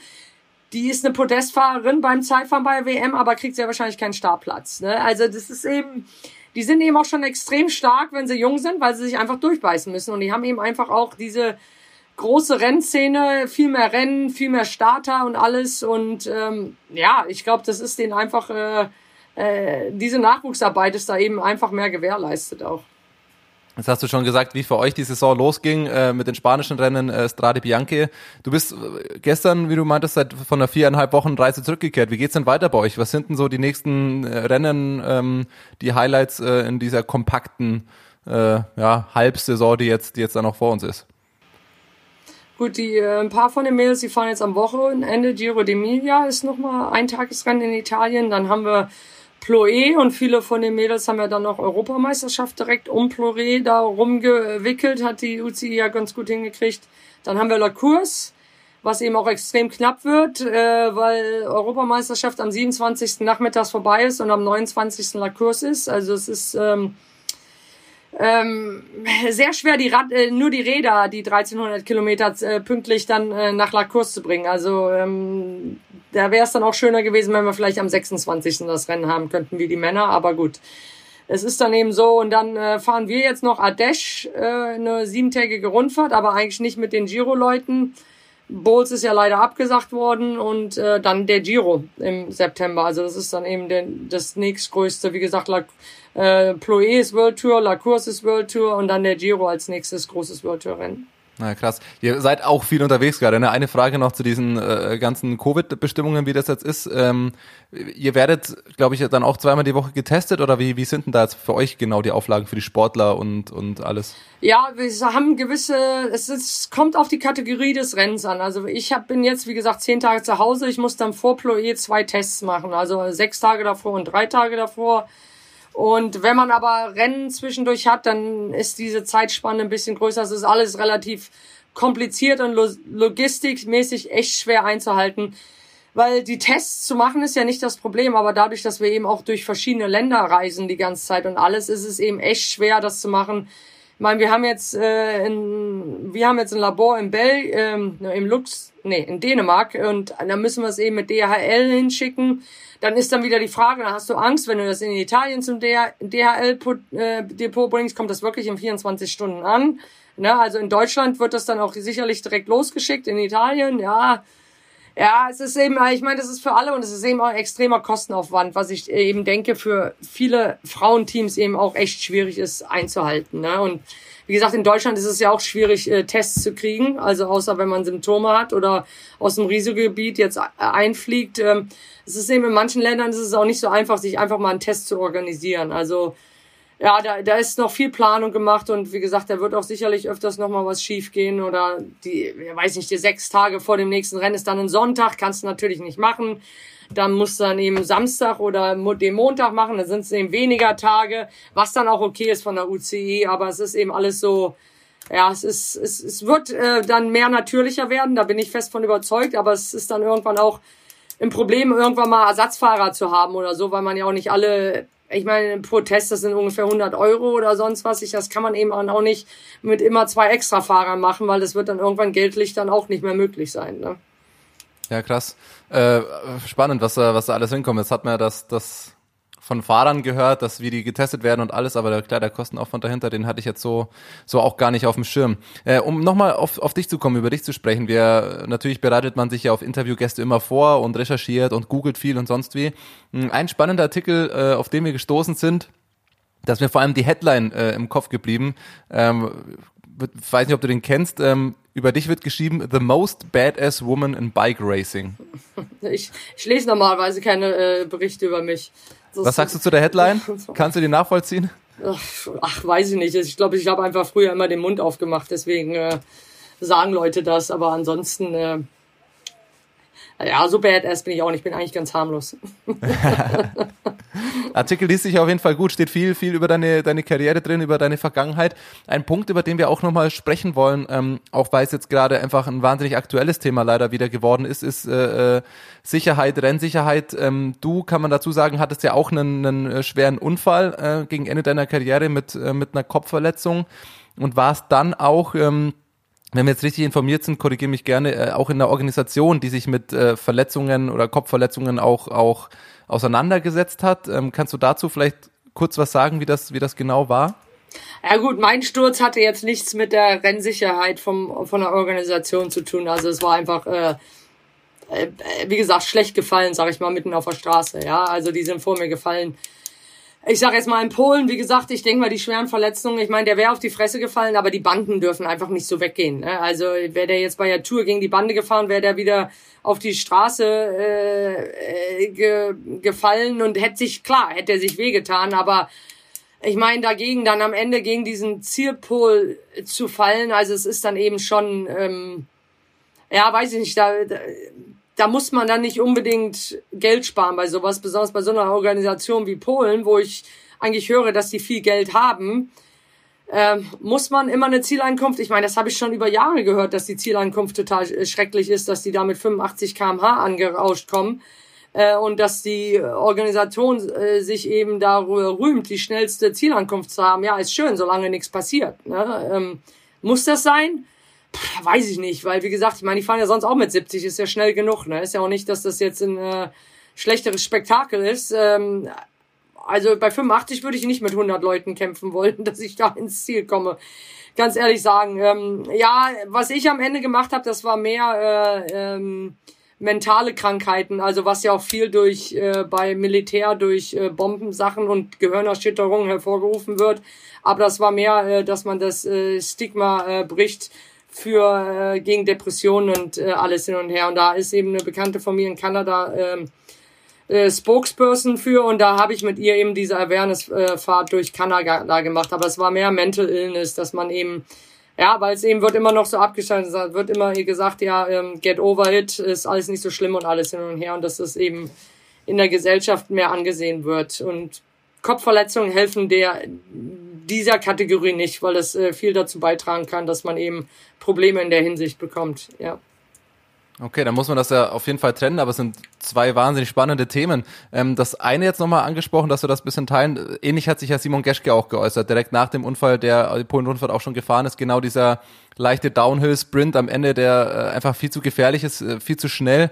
Ähm, wie, wie, was hat man da, weil wir haben uns überlegt, wie, wie sprechen wir über dieses Thema. Wir können da als, als außenstehende Beobachter nicht viel, bei, viel dazu beitragen, weil wir diese Insights nicht haben. Man kann natürlich sagen, es darf nicht passieren, es sollte nicht passieren, es ist ein furchtbarer Unfall, aber was sind da vielleicht Schritte, die man nach vorne gerichtet gehen kann, deiner Meinung nach? Also sind es dann rein die Banden, dass man da einfach ein flächenderes Sicherheitskonzept vielleicht braucht, irgendwie gewisse Standards, die, die da eingehalten werden müssen? Oder wie kann man solche schweren Unfälle vielleicht in Zukunft verhindern? Ja, ich denke mal so, äh, die letzten Kilometer oder so, ich denke mal schon, da sollten äh, bessere Standards gemacht werden und wie gesagt mit den Absperrungen, dass da eben wirklich, äh, wie gesagt, mehr TÜV geeignete Barrieren dann auch hingestellt werden, dass das eben auch sicher sicher wird. Wie gesagt, auch Barrieren, wo die Füße nicht rausstehen und hin und her. Ich meine, das hatten wir ja alles. Wie gesagt, das haben die großen Rundfahrten. Aber es muss eben noch bei mehr Rennen passieren. Wir müssen oft immer, äh, also eigentlich nach jedem World-Rennen ausfüllen, was wir so mit Sicherheit sagen und hin und her. Die UCI liest das, aber bei manchen Rennen, manche Rennen wird ein Status abge, äh, abgenommen, wo du sagst, naja gut, weiß ich jetzt nicht und andere behalten ihren Status, wo du sagst, naja gut, aber das war jetzt eigentlich viel gefährlicher. Also wir haben das öfters mal, dass bei also jetzt bei Bowls, bei Holland-Rundfahrt Zielankünfte eingebaut werden, würden dann auf einmal nochmal drei äh, Kurven eingebaut werden, die, die Banden auf einmal schmaler werden. Das muss einfach nicht sein. Ich meine, das ist, das muss man jetzt dann auch nicht, ja, ich weiß nicht, also da, da, da macht man Zielankunft, wo man weiß ja, da legen die sich auf die Fresse, weil es geht einfach nicht anders, ja, und ähm, das weiß aber doch eigentlich ein Veranstalter auch, oder? Da muss ich mir immer mehr ehemalige Fahrer mal nehmen und die dann sagen, besonders da gibt's manchmal Möglichkeiten, da kannst du geradeaus auf die Ziellinie fahren. Nee, dann fahren wir nochmal drei, drei kleine Straßen rum. Ja, es muss ja dann wirklich nicht sein. Also das ist ja dann sich, klar, und in Holland hast du immer Inseln, äh, kleine Straßen rechts, links, das, das ist eben so, das sind eben diese Rennen, ja, aber gut, man kann es eben versuchen, so sicher wie möglich zu machen.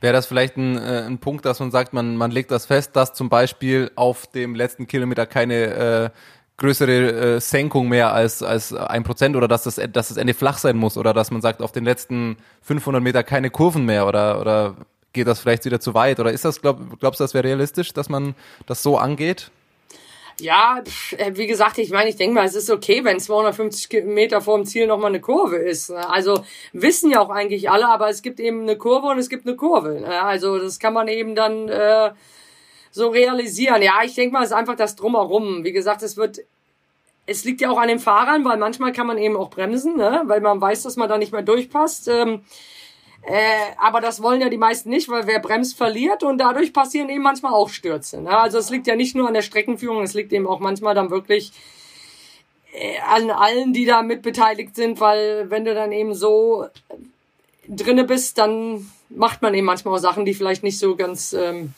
okay sind. Haben, ne? Also du hast es schon angesprochen, es gab früher die Banden, wo noch unten Füße raus waren. Da haben wir da eine Debatte drüber geführt, dass das natürlich nicht sein kann. Jetzt haben wir die, jetzt sind die aufgeplatzt.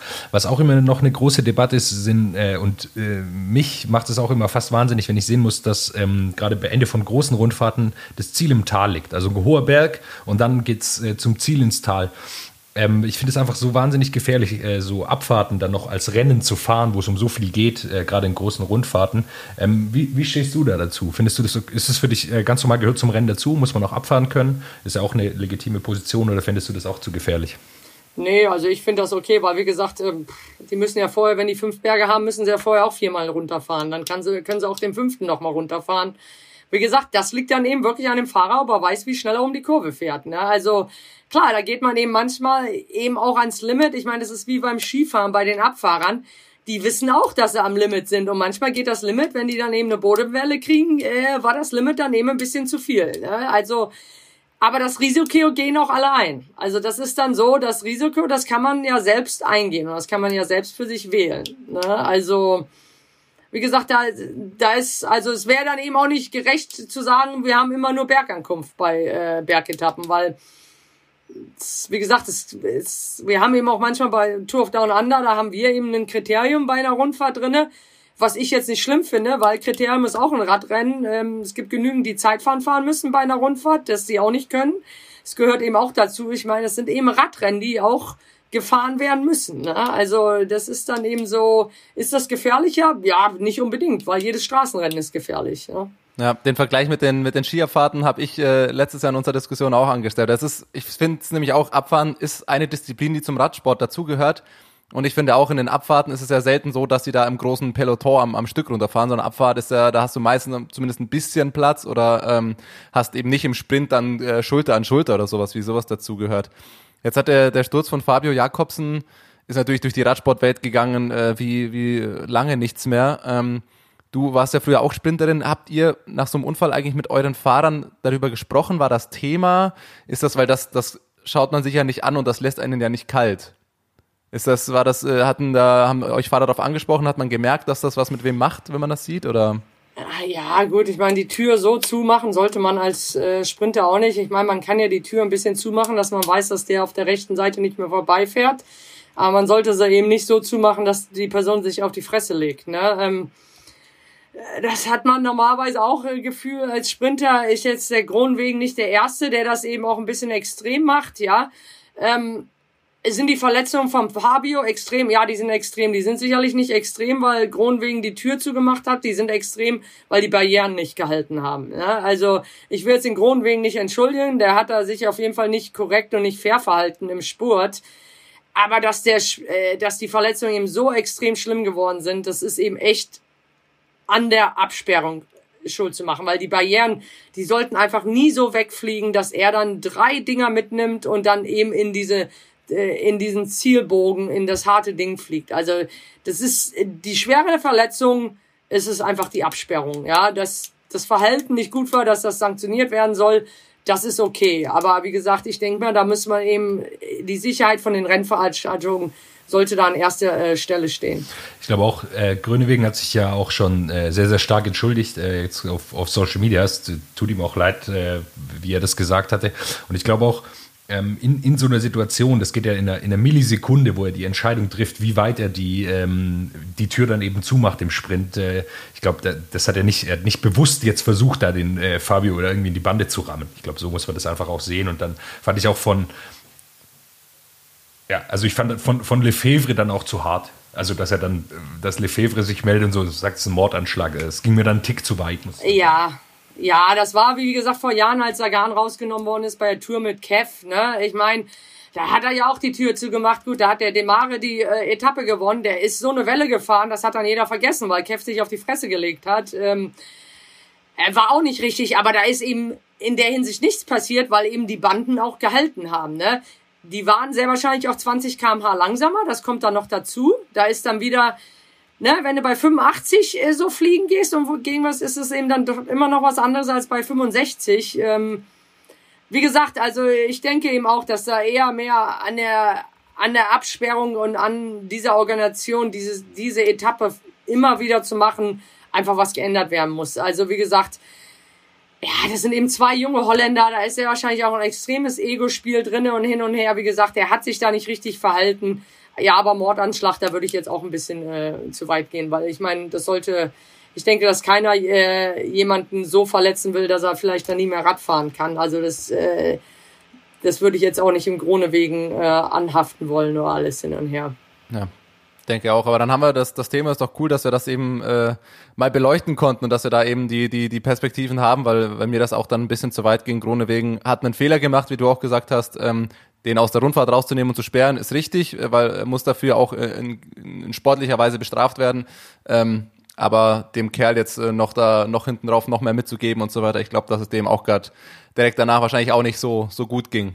Ähm, das andere Thema aber ähm, das äh, war mir vorhin gar nicht bewusst, finde ich aber ganz spannend, was du erzählt hast von dieser Organisation über diese äh, Mental Awareness. Ähm, bist du da nach wie vor aktiv äh, oder, oder ist das jetzt mit deinem Job gar nicht mehr vereinbar oder wie weit machst du das noch? Ja, ich glaube, ich, ich habe ja teilweise was mit Veteranen in Amerika gemacht, wo ich dann teilweise, die hatten, das hieß Right to Recovery weil wie gesagt in Amerika das Problem ist eben auch, dass äh, jeder 20. Veteran, also oder äh, 20 Veteranen sich am Tag äh, Selbstmord begehen, dadurch, dass sie einfach äh, Post-Traumatic Stress Syndrom haben nach den Kriegen und alles und ähm, die haben dann eben durch so Programme probiert Leute wieder rauszuhaben und hin und her und da habe ich eben öfters mitgemacht. Ich glaube, das Programm hat sich jetzt auch geändert und hin und her, da habe ich jetzt nicht mehr so viel zu tun Und bei Clara, diese Awareness-Fahrt, ähm, die war eben einmalig. Ich meine, Clara ist immer noch äh, Spokesperson in äh, Kanada dafür und macht dann noch viel. Also ich versuche immer mal was äh, zu machen, aber es ist äh, jetzt nicht mehr so, wie es damals war, auch mit den Veteranen, dass man da im, äh, drei, vier Mal im Jahr mit denen äh, so eine Fahrt macht oder Trainingslager macht und alles hin und her. Ja, war spannend. Wie, wie bist denn du zu dieser Organisation gekommen? Also war das über, über Claire, die du kanntest, oder irgendwie, wie kamst du da drauf? Du, mit den Veteranen, ich weiß gar nicht, ich glaube, durch irgendeine Bekannte, die haben mich gefragt, ob ich da einmal mitmache und die hatten einfach so ein, ähm, äh, in der Nähe, wo ich wohne, in Kalifornien, ein Frauencamp ähm, gemacht und ähm, wo dann einfach nur Frauenveteranen da waren. Und äh, ja, und dadurch habe ich dann immer ein bisschen mehr gemacht. Ne? Und es ist eben dann schon so beeindruckend. Also ich fand das eben auch sehr beeindruckend, wie manche von denen, wie gesagt, da sind teilweise Leute, die sind dreifach amputiert und die fahren im Fahrrad und das ist für die das Allergrößte. Ich meine, ich bin dann mit dem Liege äh, Memorial Challenge mich mal gefahren, da sind wir von Washington nach Virginia Beach gefahren und da haben wir eben in Washington ist eine Riesenparade immer über Memorial Day und alles hin und her.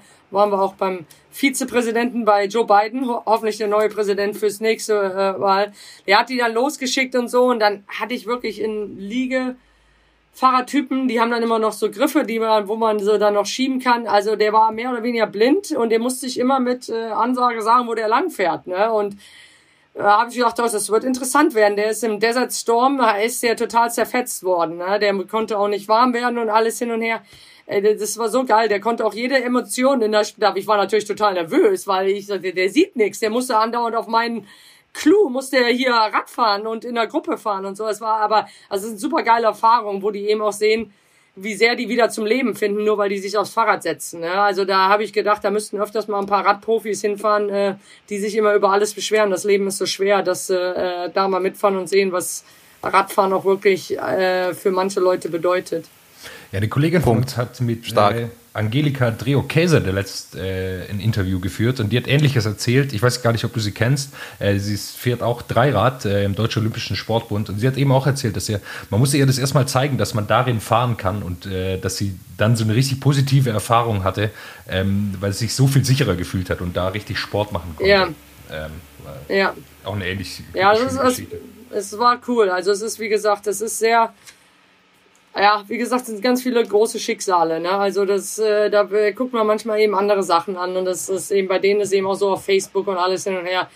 Man merkt eben, dass manche wirklich am, am Edge sind, ne? Die, wo du eben Angst haben musst, wo man das Telefon eben auch wirklich abnehmen muss, weil sonst äh, rufen die am nächsten Tag vielleicht nicht mehr an. Und ähm, ja, es ist, es macht dann eben äh, nachdenklich für andere Sachen im Leben und äh, sieht andere Sachen dann auch manchmal ein bisschen anders. Ja, stark da mal über den, über den Tellerrand hinauszublicken des, des Straßenradsports. Aber man sieht, finde ich wieder, äh, kann man auch ein Fazit daraus ziehen, äh, wie geil das Fahrrad ist und was man mit dem Fahrrad alles machen kann und ähm, aus was für Situationen einem ein Fahrrad, in welcher Form auch immer und in welchem Rennen auch immer, irgendwie, irgendwie weiterhelfen kann. Das ist ja irgendwie auch eine coole Sache. Ähm, Jetzt haben wir eigentlich alle Punkte, die, die ich gerne ansprechen wollte, äh, haben wir angesprochen. Ich habe noch zwei Kleinigkeiten. Jonas, hast du noch, weil meine sind nicht mehr ganz so wichtig, muss ich dazu sagen. Ich habe auch Jetzt nur, vielleicht nur noch eine Kleinigkeit. Äh, lass ja, mich vielleicht kurz starten. An. Und zwar äh, ist ja dieses Jahr äh, Paris-Roubaix für die Frauen zum ersten Mal. Äh, bist du so ein bisschen äh, neidisch, äh, dass die das jetzt fahren dürfen? Wärst du das gerne gefahren? Wär, ich, aus meiner Sicht jetzt mal, wäre das mal auch ein Rennen für dich gewesen? Ja, auf jeden Fall. Ich meine, das ist immer so ein Rennen, was man eben, ja, es sind eben die Klassiker, die guckt man sich im Fernsehen an. Das, da ist eben, man sieht eben, da ist Taktik, Taktik, aber da kann eben so viel passieren. Und das ist eben so ein, ein, so ein Rennen, wo man dann auch sagt, ja, da gucke ich mir die letzten 100 Kilometer an, weil es aufregend ist. Ne? Äh, die meisten Tour de France-Etappen braucht man sich ja eigentlich nur die letzten 20 anzugucken, weil sonst schläft man ja eigentlich ein. Ne? Ähm, nicht, dass es uninteressant ist, ist aber doch sehr nach Plan. Ne? Und ich sag mal, die Klassiker, da gehen eben öfters die Pläne ein bisschen durcheinander. Und das ist eben so das Aufregende. Ja, und äh, Paris-Roubaix wäre auf jeden Fall eins meiner Rennen gewesen. Aber du, ich bin froh, dass ich dabei sein kann und äh, dass sie das am Ende des Jahres fahren können. Und ich durfte ja jetzt auch schon mal ein bisschen testen, ein Rad testen. Und wir sind ein paar die letzten 50 Kilometer von den Männern gefahren. Also es ist schon geil. Also wie gesagt, das wird ein super geiles Rennen werden. Ja.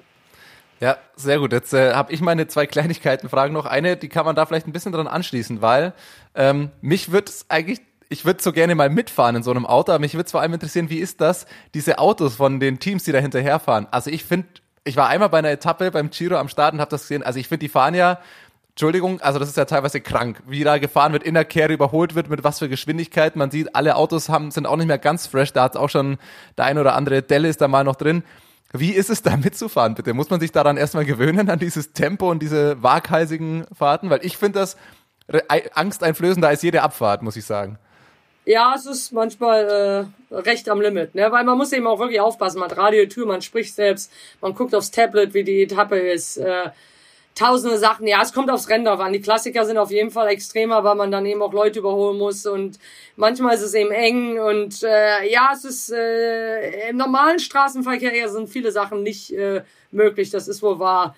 Äh, ich meine, ich versuche mal abzuwägen. Wie gesagt, das Leben steht auf dem Spiel. Ähm, ist dann ein Sieg so wichtig, als jemanden so schwer zu verletzen? Also denke ich dann eher nicht. Äh, gut, da werden sehr wahrscheinlich andere anders denken. Ähm, ich denke mal, manchmal wird es auch echt extrem übertrieben. Aber so, ich sag mal so, die guten, manchmal sind das echt die, die Wannabes, die von hinten kommen, die schlimmer sind, weil, also wenn ich so hinter Ronny oder so fahre, da fühle ich mich immer sehr sicher, weil er immer sehr sicher ist, da weiß man auch, der macht keinen Scheiß. Ähm, da, da ist dann immer gut. Wenn man einen guten sportlichen Leiter vor sich hat, dann ist das immer ähm, angenehmer in der Karawane. Also ist es wie, wie im Sprint, man muss nur einem Hinterrad folgen und wenn man weiß, der ja. Sportlichleiter, der fährt äh, entspannt, da kann man da äh, wohlberuhigt im, im Windschatten hinterherfahren. Äh, wie? Ah ja gut, man hat ja seine Nummer, ne? Also da muss man eben, äh, man muss sich ja in seiner Nummer einordnen, aber dann ist es eben gut, wenn man einen guten sportlichen Leiter vor ah, sich okay. hat. Ah okay, das, siehst du, das wusste ja. ich auch nicht, das mit der Nummer. Äh, wie ist das? Jetzt haben wir gerade über Paris-Roubaix gesprochen, Strade Bianche. Jetzt haben wir die Fahrer schon kaum noch was gesehen mit dem aufgewirbelten Sand. Wie viel sieht man da im Auto noch? Oder wie sehr läuft da der Scheibenwischer und, und Spritzwasser die ganze Zeit durch? Ja, nicht viel, es war staubig ja. Ja. ja, stark. Ähm, so, und jetzt kommt meine Abschlussfrage. Ähm, auch, wie gesagt, nicht das, das größte Thema. Ähm, wir machen sonst mit Fahrern oder Gästen oft so ein Social-Media-Zeugnis, wo wir uns ähm, den Auftritt anschauen, was die machen und so weiter. Jetzt mal bei dir aus der anderen Perspektive, als sportliche Leiterin.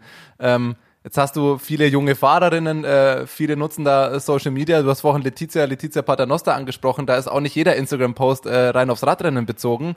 Ähm, Die meisten sind äh, nicht aufs Radrennen bezogen. du siehst das also auch. Das ist schon mal, das war schon mal die erste Frage, die sich geklärt hat. Und äh, wie, wie betrachtet man das als sportliche Leiterin? Musst du auch mal die Lehrerin spielen, die eine Ansage sagt, jetzt leg mal das Handy weg und, und, und hör mal zu? Oder äh, wie betrachtet man das aus deiner Perspektive? Ja, Letizia habe ich das Handy auch schon weggenommen, ne? besonders als sie als es gestürzt ist, habe ich es mit ins Auto genommen und sie war im Bus für fünf Stunden und äh, da habe ich das äh, Telefon dann bei mir gehabt. Hat es eigentlich mit gutem Humor genommen. Also es war, ja gut, ich meine, es ist ja Marketing, ne? Es ist ja, ich denke mal, es kennen jetzt auch ganz viele, wenn die keine Rennen mehr fahren, machen die auch nicht mehr Social Media. Also ich, äh, ich jetzt jemand wie Lizzie oder so, die wird ihr Leben nicht mehr auf Social Media äh, vertreten, wenn die fertig ist mit dem Radsport. Das ist eben ein Marketing-Tool, das will ja auch das Team, dass die Mädels das machen und hin und her. Und äh, deswegen machen die das ja. Also ich sage ja, die meisten sind ja eigentlich gut und geschmackvoll. Ähm, wie gesagt, Letizia ist jung, äh, da muss man eben manchmal dran arbeiten. Wie gesagt, die ist total lieb und harmlos. Äh, die ist sich dem teilweise eben auch wirklich nicht bewusst. Ne? Und äh, ja, da ist man eigentlich ein bisschen mehr beschützend als alles andere, weil ich meine, die ist 20 Jahre, die ist bildschön äh, man weiß eben auch, was so im Internet alles betrieben wird. Also da ist man mehr so beschützend, als, als dass das in irgendeiner Weise, äh, weil man einfach nicht will, dass äh, Leute das eben auch in den falschen Hals kriegen oder sonst was. Ne? Weil wenn du Letizia eben wirklich persönlich kennst, ist sie eine ganz andere Person, als er das auf, auf Social Media äh, porträtiert. Ne? Und ähm, ja, sieht man eben, da versucht man die einfach zu beschützen. Die anderen Mädels, die machen das ja ganz gut. Die kriegen ja auch meistens ein bisschen Unterricht im Trainingslager und alles hin und her und dann muss man sich da nicht so groß Sorgen machen. Man kriegt aber manchmal Informationen über Social Media, äh, die die vergessen einen zu erzählen. Da kann man dann immer mal nachfragen. Ne? Das ist immer sehr interessant. Hast du da vielleicht eine Geschichte genau? Da, jetzt musst du auch was dazu sagen. Ja, dass er krank waren, zum Beispiel. Ne? Und dann schreibt man eine Nachricht, ja schön, dass ich auch weiß, dass du krank warst. Oh, habe ich vergessen zu sagen, macht nichts, habe ich auf Social Media gesehen. Äh, ist, äh, deswegen verfolge ich meistens meinen Fahrern, manchmal um einfach nur zu sehen, äh, was da los ist. Man kann da viel äh, raus erfahren und rein interpretieren, was die äh, posten oder wie der mentale Stand auch ist, wenn man eben die Person dahinter auch kennt. Also an alle Fahrer, die zuhören, aufpassen, die sportlichen Leitungen schaut mit. Ja. Ja, wunderbar. Haben wir nochmal einen Aspekt bekommen, was, äh, was alles in deinen Aufgabenbereich oder vielleicht in deinen äh, Verantwortungsbereich als sportliche Leiterin fällt. Ja. Ist ja dann doch nicht nur das, das die taktische An Anweisung von hinten. Es wäre schön, wenn es einfach nur das wäre. Sehr gut, ja wunderbar. Dann äh, haben wir da sehr viel mit, mit Einblick bekommen, äh, was deinen Aufgabenbereich so, so angeht. Ähm, vielen Dank erstmal für, für deine Zeit nochmal, war, war super spannend Kein und Problem. Ähm, viel Erfolg euch vor allem für die nächsten Rennen und ich drücke nach wie vor die Daumen, dass die Räder wieder auftauchen. Irgendwo. Alles klar, Dankeschön. Gut. Ciao. Tschüss. Ja, ähm, das Ina Joko Teutenberg ähm, bei uns zu Gast bei WhatsApp. Ähm, jetzt bleibt uns hinten raus gar nicht mehr so viel zu sagen. Zwei, drei Kleinigkeiten habe ich noch. Wir dürfen natürlich, äh, geht natürlich, es kann keine WhatsApp-Folge geben. Ohne was? Stravazen.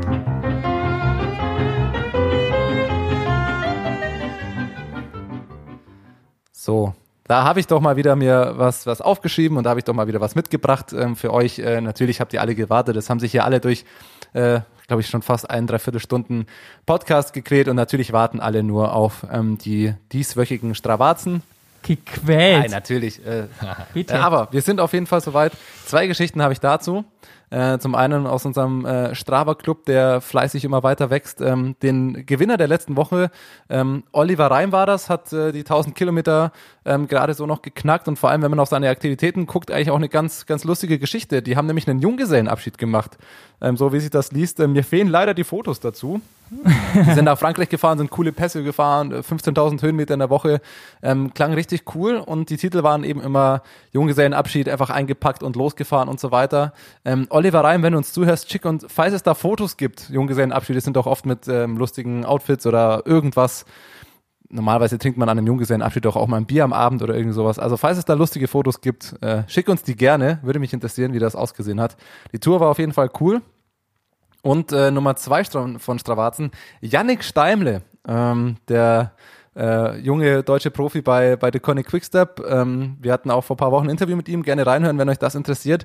Ähm, das hat, äh, hat mich ja belustigt. Äh, der hat äh, letzte Woche, vielleicht auch, äh, weil er gerade keine Rennen fahren äh, konnte, ähm, oder keine Rennen gefahren ist, hat er zu Hause mal ein bisschen aufgeräumt, hat eine Aktivität hochgeladen, ich glaube, er hat sie auch so genannt, mal ein bisschen aufgeräumt und hat da, glaube ich, zehn Comps oder so geholt. Die hatte er aber nicht lange. Äh, die Comps wurden ihm aberkannt, weil irgendein Strava-Nutzer die wohl gemeldet hat. Dann gab es einen Kommentarverlauf unter der Aktivität, dass sich ein paar Leute schon beschwert haben, oh, wer meldet das denn und wie blöd. Ein oder zwei Tage später, Yannick Steimle fährt nochmal raus, holt nochmal ein paar Comps. Ähm, und schreibt schon drunter, so, wer will dieses Mal melden? Und die wurden wieder gemeldet. Irgendwer meinte wieder, hat das irgendwie gemeldet, als dass das jemand mit dem Auto oder irgendwas gefahren sei und sonst wie. Äh, und ich glaube, es war die dritte Ausgabe, die Janik Steimle, die Koms hatte dann, glaube ich, behalten, aber dann auch nur noch gefragt hat, so, mal schauen, wie lange es jetzt hält. Also Janik Steimle im Kampf gegen die Strava-Nutzer, die ihm die Koms nicht gönnen. Äh, mein heimliches Strava-Highlight der letzten Woche. Wie fies ist das denn? Das ist ja fast so schlimm wie äh, hier so Amateur-Radsportler, die bei irgendwelchen äh, Profirennen sich dann aufregen, wenn Ex-Profis oder sowas mitfahren. Hat man bei den Kollegen vom Besenwagen ja mal die Story von äh, Paul Voss gehört. Also, Böser Paul was ist Voss, der, der einfach Rennen der gewinnt. einfach äh, noch Rennen mitfährt? Was fällt ihm denn ein? Nee, aber das ist natürlich, äh, zeigt mal wieder diese Ehrgeizigkeit der Radfahrer. Verbissenheit von manchen Hobbyfahrern. Da werden Koms einfach nicht gegönnt. Genau, Wir ansonsten. zweifeln nicht ähm, daran, dass Yannick Steimler die legal geholt hat. Bin ich mir sehr, sehr sicher. Schaut auf dessen Watt, dann wisst ihr auch, warum der die Koms hat. ja, ansonsten ähm, Spielleiter Jonas. Es geht auf die Tour de France Die los. Tour de France geht wieder los. Ich freue mich sehr. Und wir haben letztes Jahr äh, intern schon bei uns so ein WhatsApp-Manager-Fantasy-Spiel, wie auch immer, gemacht, ähm, wo man sein eigenes Tour de France-Team aufstellen kann und äh, man bekommt Punkte für die einzelnen Fahrer, je nachdem, was sie machen, äh, wie viele sie bei der Etappe werden, ob sie ein Trikot haben. Äh, gibt sonst noch ein paar Wertungen. Und äh, dieses Jahr wollen wir das machen und zwar mit, äh, mit unseren Zuhörerinnen äh, die da Lust drauf haben. Und da könnt ihr euch anmelden. Alles, was ihr dazu braucht, findet ihr in der Podcast-Beschreibung. Äh, mir hat das sehr großen Spaß gemacht. Ich glaube, ich habe nicht mal Aber Ja, du, hätte, du hättest Ich gewonnen, ja glaube ich. nicht Du hast gewonnen. nur auf ein, zwei Etappen vergessen, dein Team aufzustellen. Ne? Also man kann das kurz erklären. Man, man pickt sich ein paar Fahrer raus, hat so ein gewisses Punktekontingent zur Verfügung. Natürlich sind die, die besten Fahrer am teuersten. Und man muss vor jeder äh, Etappe, glaube ich, seinen Kapitän auswählen, dessen Punkte dann doppelt zählen. und man kann irgendwie vier oder fünfmal während der Tour nochmal Fahrer tauschen oder so, glaube ich. Ne? Ja, aber zu den genauen Regeln äh, kommen wir dann das nächste Mal noch. Wie Aber meldet wenn euch ihr auf Lust jeden Fall habt. an. Genau, wenn ihr Lust habt, äh, schreibt uns, dann kriegt ihr, kriegt ihr einen Link ähm, und dann könnt ihr euch da, da anmelden und dann äh, machen wir da einen schönen WhatsApp-Fight um die besten Tour-Experten. Hat Spaß gemacht letztes Jahr. Und Stichwort Tour de France, es geht los. Ähm, das können wir schon mal auch als Hinweis an unsere Hörer mitgeben. Ähm, WhatsApp schaltet jetzt auch mal wieder aufs verbale große Blatt. Äh, wir geben jetzt mal Gas. Ähm, ab jetzt wird's uns wöchentlich geben. Wir haben ja momentan den Zwei-Wochen-Rhythmus äh, über die komplette Corona-Zeit hinbekommen. Gott sei Dank. Dank cooler Interviewgäste. Und ja, wir werden ab jetzt jede Woche eine Folge machen, haben auch schon ähm, ziemlich sicher einen coolen Interviewgast für die nächste Woche. Die nächsten zwei Folgen werden ähm, große Vorschau zur Tour de France, zur Strecke, zu den Fahrern, ähm, dass man alles mitbekommt, was man eigentlich wissen muss zur Tour dieses Jahr. Und ähm, die Hörer von letztem Jahr werden es vielleicht noch kennen.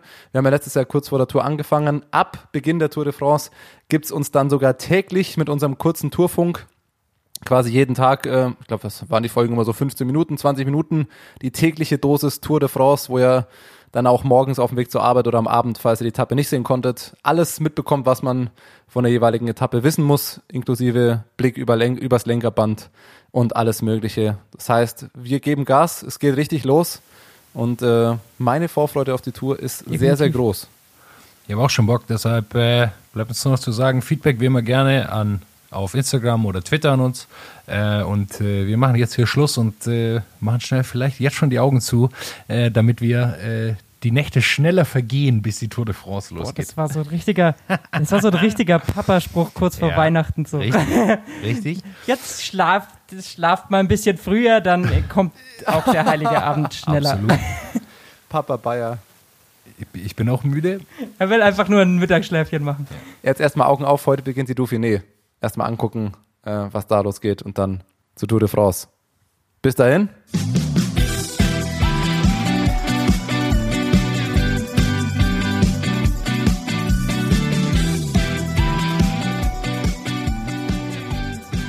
What's up?